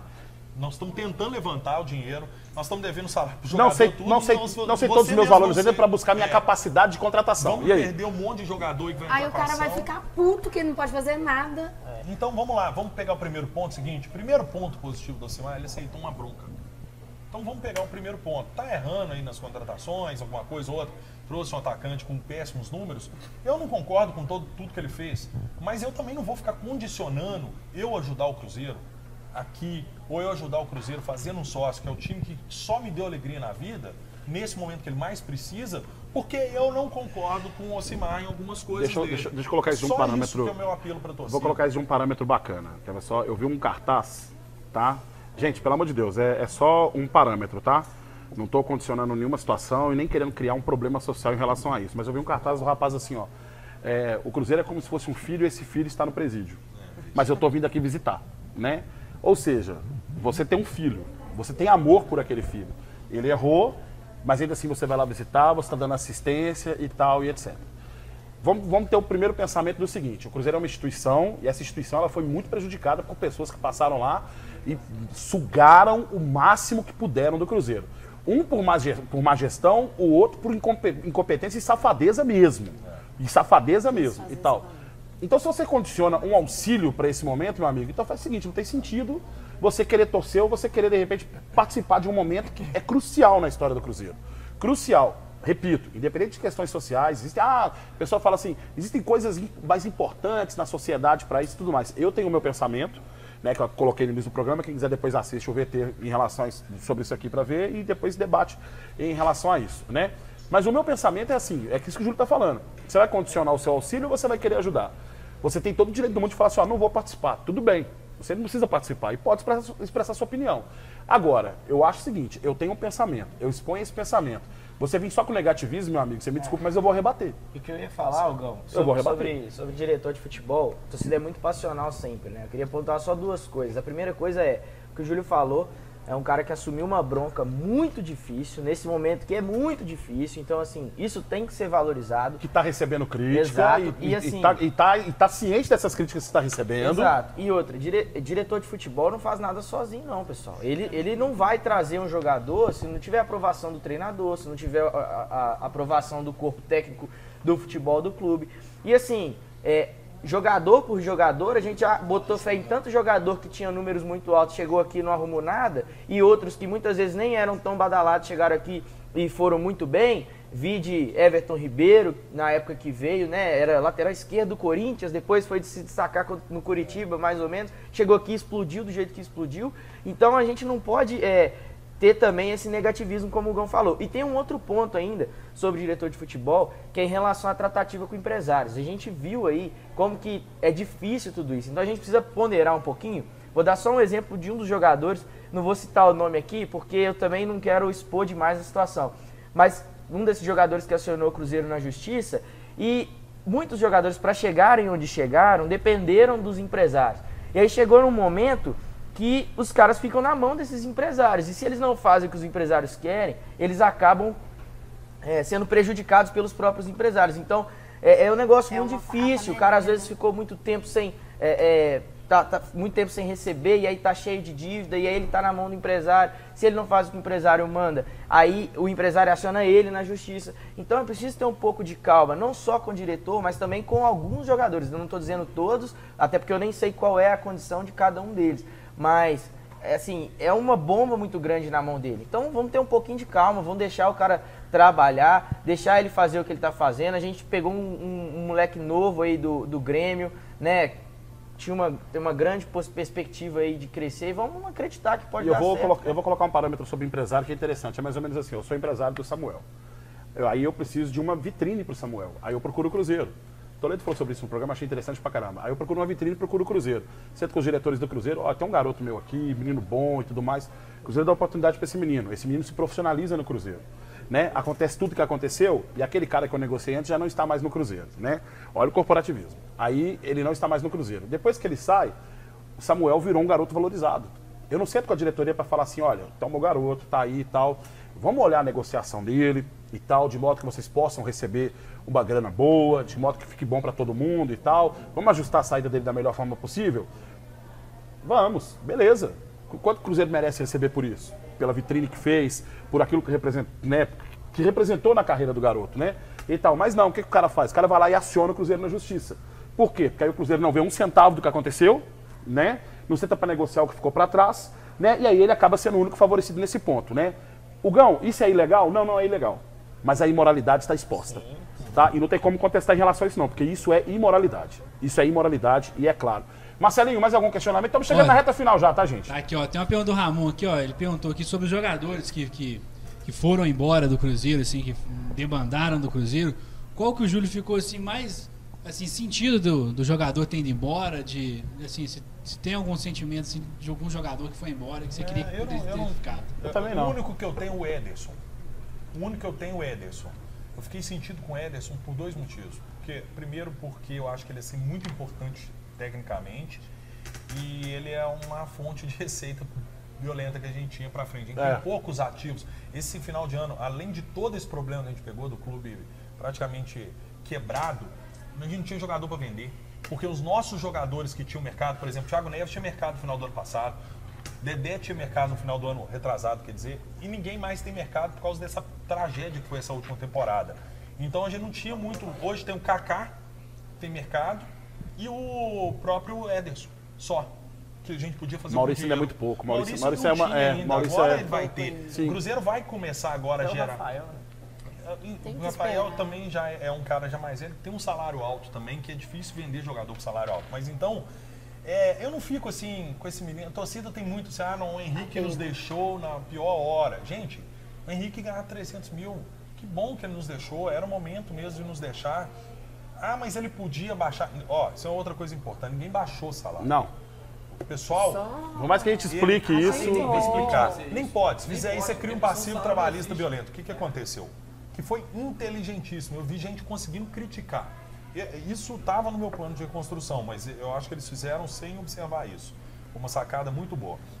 Você chega, né? isso não, não vale só para jogador. O Cruzeiro tinha que fazer isso com outras coisas também. Presta atenção nisso que o Júlio vai falar, porque essa explicação. Ele consegue colocar as coisas de uma maneira que qualquer pessoa leiga entende. Vai, Júlio. Então vamos lá. Você tem um compromisso de pagar o Fábio esse ano. Vamos supor, vamos supor não sei o salário certo. Vamos supor que o Fábio ganhe 7 milhões e 400 mil no ano em salário. Você chega para o Fábio e fala: Fábio, nós estamos falidos no ano de reconstrução. Deixa esse ano de pagar 200 mil por mês e a gente joga isso para frente. Eu falei isso várias vezes com as pessoas do, do conselho gestor. O que, que você está fazendo isso? Aí vamos supor que baixou para 200 mil. 200 mil vezes 12 dá 2,400. De 7,400, ao invés de desembolsar em 2020 7,400, a gente desembolsou 2,400. 5 milhões nós jogamos para frente. Aí você fala, nossa, mas não adiantou, não adiantou. Eu arrumei 5 milhões emprestado a juros zero. Juro zero. Foi. Fiz isso mesma coisa com vários jogadores. Então, vale a... Aí você fala, então você podia fazer isso com o Henrique, mas vale a pena a gente fazer isso com o Henrique e manter um jogador que já está mais no final da carreira, que não tem um retorno técnico muito grande? Não, ele, se ele arrumou uma oportunidade de alguém pagar, sem a gente pagar a multa e sem a gente ter que complementar salário, ótimo, ótimo, porque baixamos a nossa Saiu folha. bem, né? O Cruzeiro, na minha opinião, ele tinha que fazer isso com todos os fornecedores. Ah, você presta serviço de alimentação para o Cruzeiro. Tá bom. Ó, é um ano da reconstrução. Vamos fazer o seguinte, esse ano baixa o preço da marmita de 10 para 5 e o ano que vem nós vamos pagar 13. Para Até você. porque ano que vem, Pô, a renda, ano que o- vem? o, faturamento vai ser maior, né? Quando voltar. Só favor, inclusive, Globo. Globo, por favor, vem cá, Globo. Gente, nós estamos numa situação terrível. Nós assinamos o contrato legalmente, você tem direito de pagar menos, nós vamos dar mais audiência. É um ano da reconstrução, participa da reconstrução Cruzeiro, a gente vai divulgar que vocês ajudaram a gente e a gente dá uma preferência de renovação lá em 2023. Eu tenho, Sabe eu, uma tenho, eu coisa? tenho uma informação sobre isso aí que eu falei no Alterosa Esporte que parece que vai abrir o diálogo. Não faz uma coisa sentido. engraçada? Mineirão, né? Mineirão, É. Mineirão eu ia falou. complementar A Globo, a Globo parece que coisa. vai abrir o diálogo com o Cruzeiro em relação a isso. Queria, a, a, Minas Arena sempre quis conversar. É. Pelo que eu entendi, pelo, pelas entrevistas que eu Minas Arena é- são dois fatores. Vamos fazer o seguinte, ó. vamos fazer um acordo. A dívida está em quanto? O Cruzeiro, se eu não me engano, o Cruzeiro tem uns 10 milhões em juízo para pagar a Minas Arena. Sim. Está lá já, já pagamos. Por isso que é outro ponto da dívida que, que, não- que o pessoal contabiliza. O Cruzeiro tem, deve ter uns 30, 40 milhões depositados em juízo. Na hora que você fala, ah, deve 700, tem desconto, aí sim, porque já esperando a tirou. só Só que eu não vou pagar sem a decisão. Então você chega para Minas Arena assim, ó. Minas Arena, vamos pro diálogo. Olha o seguinte, melhor um, um bom acordo, um mau acordo que uma boa briga, não é isso? Então, nós estamos devendo para vocês, sei lá, 15 milhões, nós temos 7 em juízo. Vamos fazer um acordo. A gente dá as 7, tira a ação. E outra coisa, as taxas operacionais desse ano, você baixa, porque esse ano nós vamos ter que calibrar o preço do ingresso, não vão poder errar a mão com o torcedor. E o ano que vem, a gente voltando à primeira divisão, aumenta um pouco a taxa operacional, compensa. frente, é. É a parceria. Isso é uma maneira inteligente de jogar. Agora, ah, vocês estão jogando a bomba para a próxima gestão. Gente, fazendo de uma maneira transparente, não pode é fazer isso porque quer com má fé. Eu estou fazendo isso para sobreviver esse ano. Na hora que você passa, na hora que você passa o bastão pro outro, Já avisa. o outro fala assim, ó, o outro já tá ciente do que, que tá acontecendo. Já sabe o que, que tá Ele pegando. vai- ele vai Ele vai ter que assumir esse E de, e de outra forma também, gente, não tem outra forma de reconstruir que não seja essa de maneira equilibrada e de maneira consciente E economicamente falando. transparente, que é importante. Tem um detalhe. Perfeito. Aderir massa. Transparência, é isso, é isso. obviamente. O cara vai colocar o dinheiro dele lá, ele quer saber aonde o dinheiro, pra onde o dinheiro dele Todos tá os patrocinadores eu faria isso também, tá? Chamava o pessoal do, do Digimais, chamava o pessoal do Gol, do, do Todo mundo eu falava, ó, nós fechamos, vocês fecharam contratos com pessoas Abriu que não contato. estavam pensando no Cruzeiro, desculpa, Sim. mas é isso. E agora nós vamos fechar o contrato da reconstrução. Nós vamos ativar muito mais, nós vamos trazer a torcida, a torcida está com a gente. Nós vamos divulgar que você foi parceiro nosso. Entendeu? Chegar, por exemplo, pro, pro Dalai e falar, Dalai, pa- para de falar que você pegou o Uber, fala que você pegou o Cruzeiro Gol aí para ajudar o, o nosso parceiro. Então, assim, é, começar a trabalhar a ativação, porque a torcida não comprou a ideia, porque juntou que fecharam o contrato com uma, uma gestão é, que ninguém concordava, temerosa, Agora falando, ó, nós revisamos o contrato com a Digimais, nós vamos ganhar um pouco mais, eles estão ajudando a reconstrução, vamos ajudar. Você vai dar um gás violento. Você tem condição de fazer isso com todo mundo. E com os credores, mesma coisa. Todo mundo que o Cruzeiro deve. Devo 10, pago 4, parcela. Vamos Você vai fazer receber. isso. O- Você vai receber quatro. É melhor receber quatro que não receber nada. É, eu É falei, assim, é acham mundo privado, comprado. é assim, Isso é chama-se assim. reestruturação de dívidas. Claro. Tá, eu tenho uma pergunta aqui pro convidado, aqui, o Júlio Reis. É o seguinte, ele falou, nessa toada, é, nessas negociações, você acha que o Cruzeiro demora quanto tempo para se recuperar financeiramente? Essa é uma pergunta recorrente. Depende muito da, da agressividade, da eficiência da gestão. Agora, Se chega um cara que faz tudo o que tem para fazer. Vamos ver se a gente pensa da, ma- da maneira igual? Vamos lá. É, o melhor cenário possível. O melhor cenário possível. Eu penso em cinco anos. Eu, eu- o melhor cenário possível em três anos, resolve. Tá. Ele é mais otimista que eu. Melhor cenário possível. Tá. O melhor cenário possível, eu vislumbro o Cruzeiro gerando um superávit de 100, 150 milhões por ano durante três anos.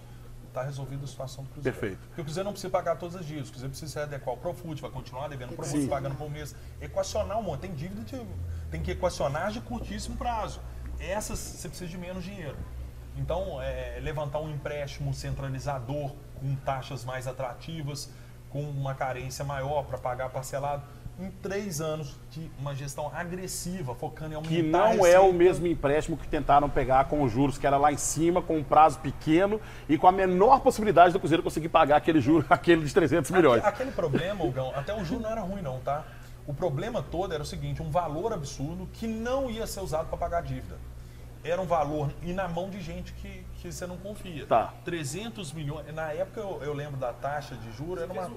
Eu fiz um vídeo, porque é o seguinte, o Cruzeiro não tem score no mercado. O Cruzeiro não tem nome. Aham. Uma instituição que está devedora, que no- é, o juro é, propo- de novo, o juro é proporcional ao seu nome no mercado. Se, se as empresas Score, para quem não sabe, é a pontuação. Pontuação. Tá? Você tem você tem a pontuação no seu CPF, você pode pesquisar isso. A empresa também tem essa pontuação. para avaliar se você é um bom pagador ou um mau pagador. O bom pagador vai conseguir taxas de juros baixíssimas. Uhum. O cara que nunca deu calote. Agora o Cruzeiro que está devendo todo mundo, é muito difícil arrumar empréstimo. Mas, É. Aí que tá Eu acho que agora, por isso que eu falei, agora com esse conselho gestor, que pelo o Cruzeiro continua a instituição com o CNPJ ruim, mas tem agora na sua gestão pessoas com lastro bem intencionadas que mostram naqueles fatores subjetivos que a, a intenção é melhor. Inclusive, na hora de você sentar com uma com- você vai sentar com um banco, por exemplo, na hora que ele vê o rosto da pessoa e a pessoa tem esse histórico positivo, muda, sem dúvida nenhuma, a configuração. Que era diferente, por exemplo. Vou citar nome, vai sentar o Wagner Pires de Sá para conversar, por exemplo, com o banco. O cara vai falar, mano, você tá de sacanagem comigo. Daí você tá brincando comigo. Rir. Na hora que você senta um Pedrinho. Saulo Froz, um, Pe- Pedrinho, por exemplo, muda a configuração, principalmente pelo histórico de, de, de, de, de, administração dessa e Tem um pessoa. outro fator dos 300 milhões que eu critiquei muito na época é o seguinte: nós estamos aqui propondo uma reestruturação de dívidas. Se eu pegar e falar assim para todo mundo, gente, eu tenho 300 milhões na mão, ninguém vai me dar desconto. Não. Isso é estratégico. Claro. Se eu pego e falo assim, ó, vou- eu tô devendo 300, eu falo, tem 100. Ó, os primeiros que levantarem a mão e derem maior desconto vão receber. O restante é perigoso não receber. Já reparou, Você pessoal? vai criar uma corrida. Isso é, isso é- Tem muita gente Não, que deve. é negociar. Tem muita gente que saber deve, negociar. tem muita gente que deve cartão de crédito e chega depois de um tempo, você deve 17 mil cartão de crédito. Depois de tempo, isso não é exagero, tá? Não é exagero. O Júlio sabe disso. Cartão de crédito manda um boleto pra você com 5 mil reais pra você pagar. Certo? O cara fala Porque assim, vai entrar o dinheiro na hora. vou pagar. E é arriscado você ligar pro cartão de crédito e falar assim, ó, 5 mil reais, tá bom, tem como dividir isso, parcelar? E o cara falar, tá bom, parcela em quantas vezes? Ah, parcela em 10 pra mim. E o cara ainda parcela pra você. Ô, Nesse Gão. ponto. Ou seja, vezes. não é nada Dez difícil você nego- é, 500. não é nada difícil você negociar isso não. Não, beleza. Aqui, ó. Tem uma pergunta, mais uma pergunta pro convidado aqui, pro Júlio Reis. É, um- uma é minha e outra eu perdi quem, quem foi, perguntando.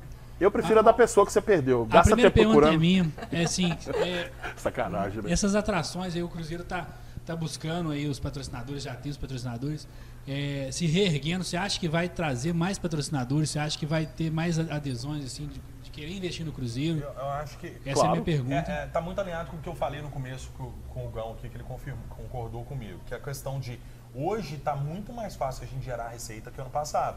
Porque hoje as pessoas querem pôr dinheiro. Empresários cruzeirenses hoje querem pôr dinheiro no Cruzeiro. E vamos repetir. Não é que a gente é a favor do, do Cruzeiro ter caído para a Série B.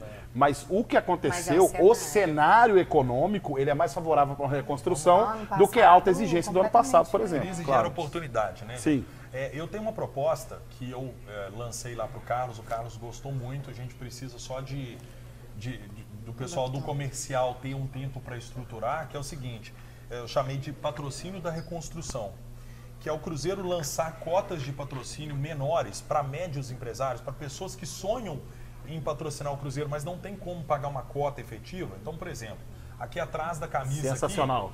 é um milhão e meio, se eu não me engano. O cara vai pagar 300 mil, só que ele vai fazer isso em rodízio. Então, se nós temos 60 datas, nós vamos arrumar 20 pagando 300 mil, e aí cada um vai ter três datas com a sua marca estampada na camisa do Cruzeiro.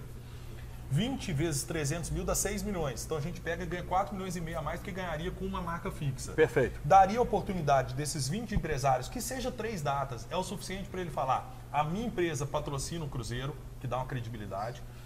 Tirar uma foto, pegar a camisa, emoldurar, botar no quadro e falar: eu patrocinei o Cruzeiro, que dá orgulho danada, e eu participei da reconstrução do Cruzeiro. O ônibus pode entrar também numa condição dessa. também, né, Júlio? Você pode serviços também por isso, ou não é interessante serviço. Porque de, de Serviço- alguma forma você economiza, né? É, Se você deixa serviço, de pagar. serviços não, eu sim, acho que a gente já tem até, fala, né? permuta, tem até alguns.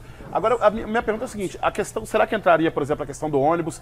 A entrevista coletiva, por exemplo, aquele momento que você está lá dando entrevista coletiva, que o treinador está lá, ou inclusive no, no próprio clube, por exemplo, ter essas marcas em cima das mesas, por exemplo, como fica lá aquele, tem o bonequinho lá, como é que é o bonequinho daquela empresa da... Orthopride, que fica ali, você coloca a marca da pessoa ali e tal. Eu acho que existem vários recursos que não precisam ser especificamente camisa, que mas eu precisa- acho que... É preciso uma avaliação. entendi. Precisa uma avaliação é, até contratual com os patrocinadores, Uhum. vamos dizer assim, master, principais.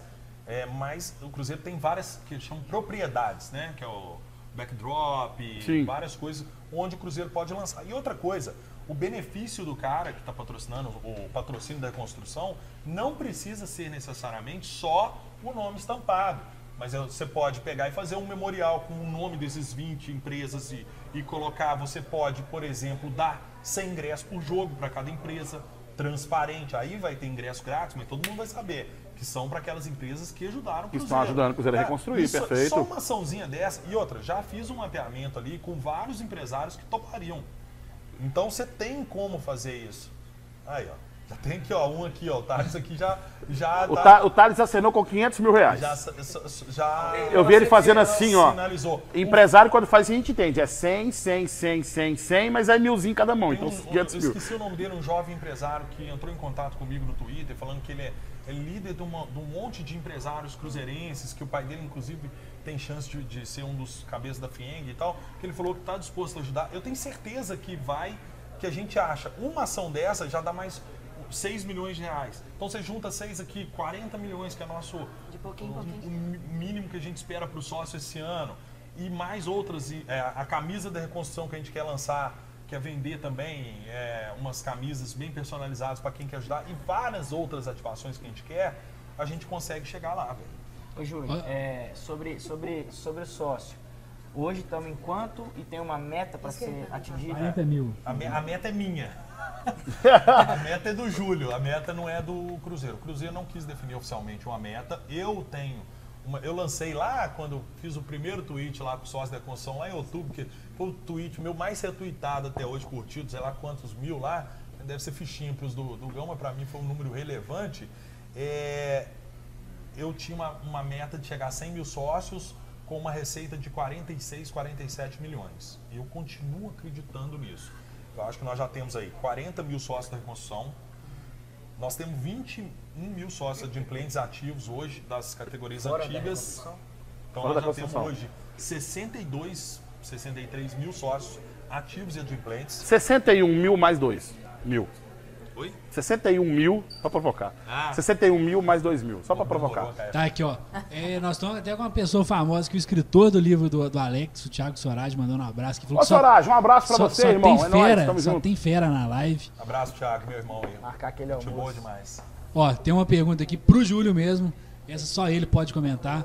É, do Ramon Silveira, perguntando a sua história. Como é que você. é, sua história, como é que você começou a ser cruzeirense, quando você descobriu mesmo?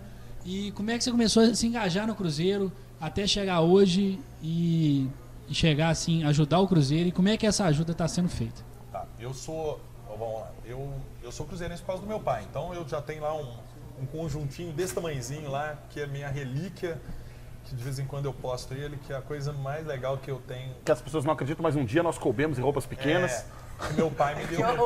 meu pai É. é, muito fanático. Eu, eu sou nascido em Patinga, apesar de não ter família lá. Ô, terra boa, meu, Meu Deus. pai Saudades, lá, Patinga. lá é uma, Saudades. um domínio absurdo, né? É, né? mas eu, saudades outros motivos. Mas enfim. E Ah. morei até os quatro anos, minha família é toda de Carmo da Cachoeira, sul de Minas. E meu pai é muito fanático. Meu pai é muito fanático para os Cruzeiros. Meu pai é tido lá como uma das pessoas mais fanáticas da cidade, briga por causa do time, sai no tapa. E, e aí me passou esse fanatismo aí. Sabe, me passou esse fanatismo pro Cruzeiro, daí que eu venho. É, agora, minha história profissional, né? Eu sou, eu sou formado de área civil, mas tenho pós em engenharia de produção, MBA em finanças e, e entrei como trainee na Falcone, que é a maior consultoria da América Latina, aqui de BH. Fiquei 12 anos, cresci, virei associado. Em 2013 eu saí, montei Smart Valor, que é minha empresa de consultoria, que faz é, gest- empresas para melhorar o resultado de... É uma empresa que implementa projetos para melhorar o resultado de, de médias e grandes empresas. Tem vários clientes e sou professor convidado da Fundação Dom Cabral. E aí, nesse momento que eu comecei a, a, a virar líder de projetos, a ter um, um, uma- um respaldo maior metodológico, a saber o que eu estava fazendo, eu comecei a querer juntar isso com o Cruzeiro. Você via que não tinha gestão nenhuma. E eu comecei, lá em 2013, eu fiz um projeto para a gente chegar a 100 mil sócios. Chamava 100 mil vezes Cruzeiro. 2013. Em 2013, eu ainda era Tá. da Falcone. Eu fiz um projeto, uma proposta, eu não, não tinha empresa, eu fiz uma proposta lá, tirei tudo quanto é comissão que eu podia ganhar e levei lá pro. Na época, o Bruno Vicentim viabilizou, levei pro Gilvan, Gilvan adorou o projeto. mas não contratou esse projeto. É, mas a partir de então, entendi e tal, a partir de então comecei a fazer análise das finanças do Cruzeiro, a fazer vídeos, a fazer posts. Comecei a ganhar uma notoriedade junto ao torcedor, o torcedor começou a me ter como referência no assunto. É, em 2017 eu fiz um plano de gestão do Cruzeiro. O Bruno Vicentim viu esse plano, gostou, pediu para eu adaptar esse plano para virar o projeto de governo dele, com 70 páginas, com um puta de um projeto. O pessoal gostou demais. E aí ó, fiz o projeto da reconstrução no final do ano passado, que também o pessoal adorou, fiz uma live explicando. E aí por esse motivo que eu caí lá na. O conselho começou a me enxergar, o pessoal pediu para eu ajudar pontualmente aí nessa questão do sócio, o Carlos nessa questão também do, do jurídico com o Cris Bretas que eu estou ajudando. Então essa que é a minha história profissional e essa é a minha história de Cruzeiro. Eu sou realmente um. Eu sempre fui muito fanático, sempre é, fui desde o cartão cinco estrelas, é, piolho de Mineirão, de viagem com o time, grupos, tem vários grupos de cruzeirenses com meus amigos e tal, e o pessoal é, me considera bem xiita mesmo. então é. Mas é uma coisa que a gente não escolhe, a gente é. Não tem jeito. Pessoal, estamos chegando ao final da nossa live do canal Somos Gigantes. Considerações finais, Marcelinho? Pode passar, pessoal. Pessoal, então, Samuca, pessoal. considerações finais? Ah, cara, que bom, né? Tá de volta. É óbvio que não é o melhor dos cenários. A gente jamais imaginou que isso um dia pudesse acontecer com o Cruzeiro, mas faz parte, né? Grandes clubes, gigantes clubes do mundo inteiro viveram, já passaram por isso e que a gente aproveite mesmo esse momento para transformar, né, maldição em bênção, para que a gente consiga reverter esse quadro a nosso favor e a torcida agarrada com o Cruzeiro. Jogador passa, empresário passa, dirigente passa, mas a torcida do Cruzeiro continua junto com o Cruzeiro e é quem vai re- reestruturar e quem vai reerguer o Cruzeiro. A gente viu isso com o sócio da reconstrução, a gente viu isso com as camisas da Adidas e a gente tem visto isso é, desde de quando a gente se, se entende como torcedor do Cruzeiro. É, o meu convite agora é só a que a torcida eh, esteja mais presente dentro do campo. A gente viu um público baixo, apesar do, do, do valor do ingresso ser alto, mas que a torcida entenda que o valor do ingresso alto é justamente para incentivar que a maioria seja sócio. Pra terça-feira melhorou, hein? Porque Terça-feira Melhorou muito. melhorou Terça-feira melhorou muito o preço. Mas por O jogo contra o RT ingresso- melhorou muito. Por mais que o ingresso seja barato, eu, eu caia o preço, gente, é importante entender. Vamos Uhum. ser sócios, vamos aderir ao Cruzeiro e mostrar que a gente está junto com o Cruzeiro o tempo todo. E não só na hora que, que é conveniente pra gente, porque a gente quer ir lá e assistir um jogo e tudo mais. Então, é só isso eu acho que a gente pode ser melhor. Obrigado ao Júlio pela presença, foi muito esclarecedor, muito bom ter alguém que realmente é lúcido né, e consegue falar com tanta propriedade. É, o Gão, Mário, um prazer estar aqui de volta. Marcelinho, um abraço pro Thales que está aí, meu amigo. Um abraço pro meu pai que está lá em Nova Almeida ainda, férias eternas. Você vai mandar Tamo aí abraço junto. pro seu irmão, não? um abraço pro Judazinho também que está ali. Tamo, tamo de volta, Ah, não, pessoal. irmão caçula, a gente dá cascudo, tá tudo certo. Vamos que vamos. Mari, considerações finais? Ai, gente, é, entrando na, naquela, que, naquela parte que eu fiquei um pouco emocionada, é, foi difícil. A gente sabe que a gente está vendo o quanto está sendo difícil e dói, porque quem sente é o torcedor e quem está o dia inteiro vendo notícia. É importante a gente ter paciência nesse momento, porque muita coisa está acontecendo, tem só um mês que o conselho gestor tá ali querendo mudar e querendo melhorar, então a gente tem que ter paciência. Só que, além do conselho gestor, quem vai fazer o Cruzeiro voltar realmente às aos momentos de glória e os momentos de maiores vitórias somos nós torcedores, entende? Então, assim, é para reconstruir e é para abraçar. Não tem outra opção. A quem vai levantar o Cruzeiro de volta somos nós torcedores, entende? Então, a gente tem que abraçar assim, entende? Então, vai dar tudo certo, vamos ter paciência e vamos voltar aí pro Mineirão, porque o público foi muito baixo, entendeu? E uma coisa que eu quero falar e eu quero ressaltar, a o que eu vivi e muitos viveram, eu vi seu vídeo, muitos viveram no final do jogo de quarta-feira. Assim, foi um, um sentimento muito gostoso, porque tava todo mundo ali esperando pra ir embora. E assim, eu vou ser sincera, eu não vi o segundo tempo, porque eu tava virada pra torcida. Eu falei, véi, eu quero sentir isso. O sentimento de estar ali torcendo e querendo empurrar o Cruzeiro. E com uma vitória, e com a vitória de 2 a 0 há quanto tempo a gente não via 2 a 0 do Cruzeiro? Ô Mari, eu acho que associou a vontade dos meninos e o sentimento sincero deles, né? Sim, De total, querer, total. querer Tem um vídeo. junto com a torcida. Acho que isso foi sensacional.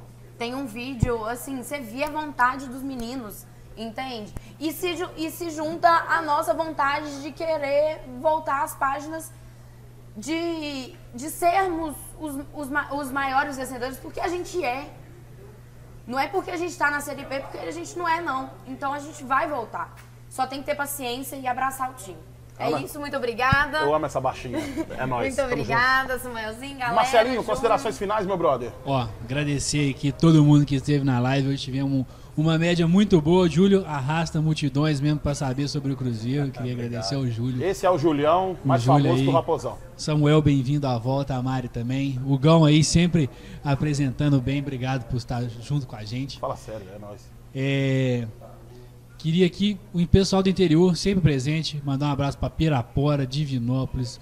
Eu tentei anotar as cidades aqui, mas eu não consegui. São muitas boa, cidades né? do interior. Muitas cida-. São muitas cidades do interior. Tá ligado que você conhece também. E pessoal de Goiás aqui no Mato Grosso também esteve presente hoje. É, pessoal de Boston também, galera fora do Os Brasil. redutos celestes aí, sensacionais, pessoal de Boston. Os redutos. Dublinzeiros, portuzeiros, pessoal também de, de, de Milão também. Que o pessoal falou assim, como é que coloca? Coloca milanzeiros, mano. Colocou zero, tá tudo certo. Vai, vai.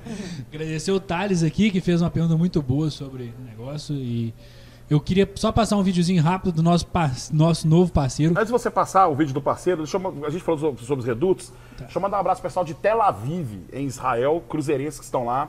Tem um grupo de 20 cruzeirenses, então vou divulgar isso também no Alterosa Esporte, nas minhas redes sociais, porque a gente sabe que Israel é um, é um polo gigante de brasileiros que moram lá.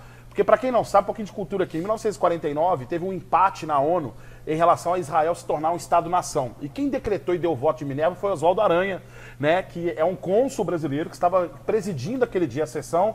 Então, os israelenses, eles são apaixonados com os brasileiros, tem muitos brasileiros lá. Então, tem um reduto celeste em Tel Aviv, em Israel. Então, você cruzeirense que mora em Jerusalém, que mora em Belém, que mora, assim, evidente que tem uns nomes, né, fala na língua deles, fala na língua deles, mas a gente fala porque a gente tem o conhecimento bíblico, então a gente fala aqui da língua. O pessoal que mora em Israel, que tiver sempre para aquela região de Tel Aviv, quiser ver os jogos do Cruzeiro com essa galera, então eu vou divulgar em breve nas minhas redes sociais, porque ali, meu amigo, o pessoal que mora ali naquela região ali, pode acompanhar eles lá com o Reduto Celeste muito forte em Tel Aviv. Aqui, ó, me cobraram aqui, ó, João Pinheiro, Ibirité, Paracatu, eu já tinha falado Paracatu, pessoal do Espírito Santo, tá lá, os pais do Samuel. Almeida, Tava lá, tá Velha. Nova, Nova aqui, ó, Nova Almeida e Jacaraípe, os Ah. maiores lugares onde tem cruzeirenses no Espírito Santo. É Jacaraípe e Nova Almeida, região de Serra. Não, beleza, vamos passar o vídeo aqui rapidinho.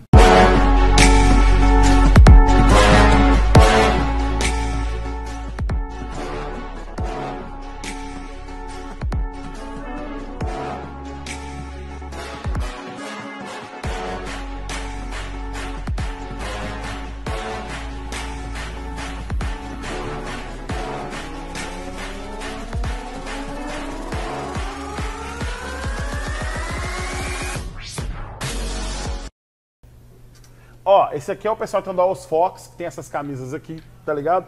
Só, essa aqui é a opção Slim, ou seja, não me serve, tem que ter a opção Fat, né? Big Fat, aí vai me servir bacana. Mas tá aqui, ó, nosso parceiro, estaremos divulgando no, no- no canal, no Somos Gigantes, também nas minhas redes sociais, vamos divulgar também o pessoal dos Fox. Julião, obrigado, velho. Considerações finais aí? O grande Juninho pernambucano da torcida celeste. Ou Diego Costa. Diego Costa. Se tivesse o dinheiro desse Juninho, eu tava comprando, era mil cotas de da construção, né? Aliás, Felipe Tavares, parabéns, vai 100 cotas. Conversei com ele esses dias aí. Você tinha falado, fui atrás da informação, o cara é de Montes Claros. E Montes Claros até então está no topo de quem está mais fazendo sócio torcedor, quebrando o Júlio quando fala que Patinga é o domínio total. Montes Claros encabeçando. Então aí, Aí, a, ó, a reconstrução do Cruzeiro. Mas é, eu tenho orgulho é do interior como um todo, né? Porque, Claro, é, lógico. Eu fico feliz demais com essa, com essa nossa vantagem que a gente tem sobre os outros times em todo o interior. Gente, ó, considerações finais. Então vamos lá. É, de novo, Cruzeiro é gigante. Cruzeiro tem uma. A história do Cruzeiro não aconteceu nada. Isso aqui é um pingo num oceano perto da nossa história. Nós estamos em um momento difícil. é, o Gão falou no começo lá, falam que a gente é arrogante. São duas coisas separadas. A gente sabe admitir que nós estamos num momento difícil. A nossa torcida foi das poucas torcidas que eu já vi até hoje que tirou uma diretoria, porque foi a força da nossa torcida que tirou uma diretoria corrupta. A maioria dos outros times passa pano ou então é negligente com diretoria corrupta. Nós fomos assaltados, a nossa tor- torcida é vítima. Que- Eu só faria uma correção naquele cartaz do torcedor, que o Cruzeiro é o, é o nosso filho que está preso injustamente. Porque está preso porque Perfeito. um bando de, de, de bandido armou para ele. Levou, pro caminho, levou ele pro caminho errado. Então, é, nós estamos numa situação transitória, mas nós continuamos com a nossa história. Nós continuamos disparadamente o maior time de Minas, um dos maiores do Brasil. A nossa torcida continua sendo o dobro do segundo lugar. Então, não adianta, não é arrogância, são fatos. Agora, tudo bem, sabemos admitir que estamos numa situação momentaneamente financeira, de gestão, pior do que outros times. Mas isso nós estamos tendo uma oportunidade gigante de superar agora. E aí, daqui a um ano, dois anos, nós vamos sair uma fortaleza disso. Porque esse processo que nós estamos passando aqui agora, forçadamente, outros times ainda vão ter que passar. Outros times caíram para a segunda divisão e não tiveram a- o êxito de saírem fortes disso, de modificar a sua governança, modificar a sua gestão, implementar profissionalismo, dar voz à torcida, igual o Cruzeiro está fazendo agora, que vai tudo se concretizar com uma mudança, se Deus quiser, do estatuto, com a implementação de padrão, padrões de compliance e tudo. Então, é, vamos ficar. Eu sou um otimista incorrigível, mas eu peço otimismo a todos. Eu peço. Eu não Somos tô- dois. Eu não estou passando pano ninguém. Eu tenho certeza que se eu tivesse lá, eu teria feito algumas coisas diferentes de quem está lá. Mas eu peço que vocês avaliem como um todo, avaliem o processo, avaliem como a gente estava há três meses, como nós estamos agora. Se em um mês o que aconteceu só tem muita coisa boa, muita coisa ruim para a gente avaliar. Eu acho que tem mais coisa boa do que coisa ruim para avaliar. Então vale um voto de crédito. E aí, todos disseram aí, Samuel, Gão e Amari, é. Só a torcida vai nos tirar dessa. E muita paciência. Sócio da reconstrução, faça um sócio. O site está estável. O site de contratação do sócio agora está estável. O sistema ainda onde você loga e vê o que, que você tem ainda está em melhoria. Mas para fazer agora ninguém está tendo muito problema. Entrem lá, vamos fazer esse sócio, vamos continuar bombando. 40.600 e poucos agora. Nós vamos chegar aí no mínimo 50 mil antes de lançar as, as outras modalidades. Porque nós dependemos da torcida, gente. Se a torcida não der esse voto de confiança agora, se ficar esperando só depois que reformular o estatuto, talvez não vai ter como ajudar muito ainda. Então vamos ajudar agora, que esse é o momento que nós precisamos da torcida. Obrigado a todo mundo que acompanha. É, não sou consultor da área de futebol, não adianta me contentar de contratação, que eu não posso ajudar. Eu estou ajudando onde eu posso, gente. Eu quero ajudar porque eu sou cruzeirense igual vocês. Valeu. Tá, Obrigado. hoje, é, pediram para você divulgar suas redes sociais e mandar um abraço lá para Lafayette e para Ipatinga também. Abraço Lafayette, abraço Patinga, abraço Carmo da Cachoeira, abraço Varginha, que é a terra da minha esposa, que eu vou muito lá. É, todos os locais dominados por Cruzeirense. Minhas redes sociais é Júlio Reis 78 é o Twitter, o Instagram. Professor Júlio Reis também eu tenho o Instagram, tem meu, meu canal no YouTube, que era para falar de gestão como um todo, agora só falo de Cruzeiro. É, mas pretendo voltar quando eu tiver tempo de novo, porque desde o dia 20 de dezembro eu tenho vivido intensamente só Cruzeiro praticamente. É o período mais intenso da minha vida, mas voltar lá, professor Júlio Reis também no YouTube, dá uma moral lá, porque a gente vai interagindo. Eu procuro conversar com todo mundo. Eu só entro de solado e quem entra, quem chega batendo Dois. pesado. Eu também. Porque também não, não sou de ferro pra ficar aguentando. Não. Lógico. Ontem um cara chegou lá e falou assim: espero, você tá falando muito bonitinho, espero que você trabalhe também. Eu falei, não espera nada de mim, não, que eu não espero nada de você. Eu tenho uma boa hoje também no Twitter aqui. Eu vou fazer minhas considerações finais. Não eu- recebo nada, estou fazendo tudo voluntariamente, não quero um real do Cruzeiro, nem pergunta nem nada, eu quero ajudar. Esse é meu propósito. Sou É. mais um soldado nessa luta aí. Hoje, hoje teve um cara que perguntou pra mim assim, na hora que eu falei com a galera, né? Eu falei, falei da notícia, né? é, a respeito dos salários em dia do, do pessoal. E aí muita gente começou a falar, e o Alcimar, e o Newton, e não sei o que. Eu falei, galera, vamos focar na boa notícia. Depois em outro post vocês podem contestar sobre tudo. O cara falou pra mim assim, você também recebe do Cruzeiro? Eu respondi, o que Ah, eu eu respondo pra um imbecil desse? Quem isso é um imbecil. E eu não sou político pra ficar passando a mão na cabeça de ninguém, então na hora que o cara quiser vir pro confronto, então, aí eu vou confrontar também, que aí ninguém tem sangue de barata e eu entendo nesse sentido, sem dúvida nenhuma. Uma vez falaram o seguinte pra mim, assim, ó, falaram assim, ó, o Michael Jackson está falido. Eu falei, meu amigo, eu queria ser falido como o Michael Jackson, detendo todos os direitos das músicas dos Beatles, que vale bilhões, bilhões, bilhões. E o valor dessa torcida em relação ao Cruzeiro, meu amigo, fazendo só o comparativo, é gigante, gigante. E se necessário for, carregaremos esse clube Tem, nos tem, ombros. Rapidinho, tem uma métrica é, que o- esses analistas esportivos usam, que é o seguinte, a receita, você comparar puramente as, as dívidas do time é um erro, porque você tem que comparar em relação à capacidade desse clube gerar receita para pagar essa dívida. É o que eu sempre falo. Então, Perfeito. se você pegar, por exemplo, um Flamengo, uma dívida de um bilhão do Flamengo, ela é muito menos crítica do que uma dívida de 200 milhões do Botafogo. O Flamengo tem condições de gerar receita para pagar uma dívida, como pagou em 3, 4 anos. O Flamengo tinha a maior dívida do Brasil. Então, o Cruzeiro hoje tem uma dívida alta sim, mas o Cruzeiro tem 9 milhões de torcedores. Tem time que tem dívida alta e não tem metade da nossa torcida. Ao fazer uma relação, você vai ver quem está numa maior situação de aperto. E mesmo a gente sendo, mesmo a gente sendo assim, vamos ser um pouco menos otimistas, nós temos 9 milhões de torcedores. Mas suponhamos que desses 9 milhões, 2 milhões mais ativos e talvez 500 mil torcedores cheguem mais junto em relação financeiramente. Esses 500 mil torcedores resolvem a situação financeira do Cruzeiro. Tá vendo? Somos 9 milhões em termos de capacidade de mercado, que dá essa intenção de mercado em marketing para o Cruzeiro. Mas se 500 mil torcedores, vou Mais engajado. reduzir ainda. 200 mil torcedores engajados com o Cruzeiro resolve, resolve o problema do Cruzeiro. Obrigado, galera. Esse é o canal Somos Gigantes. Ficamos por aqui. Até semana que vem. É nóis. Roda a vinheta, meu.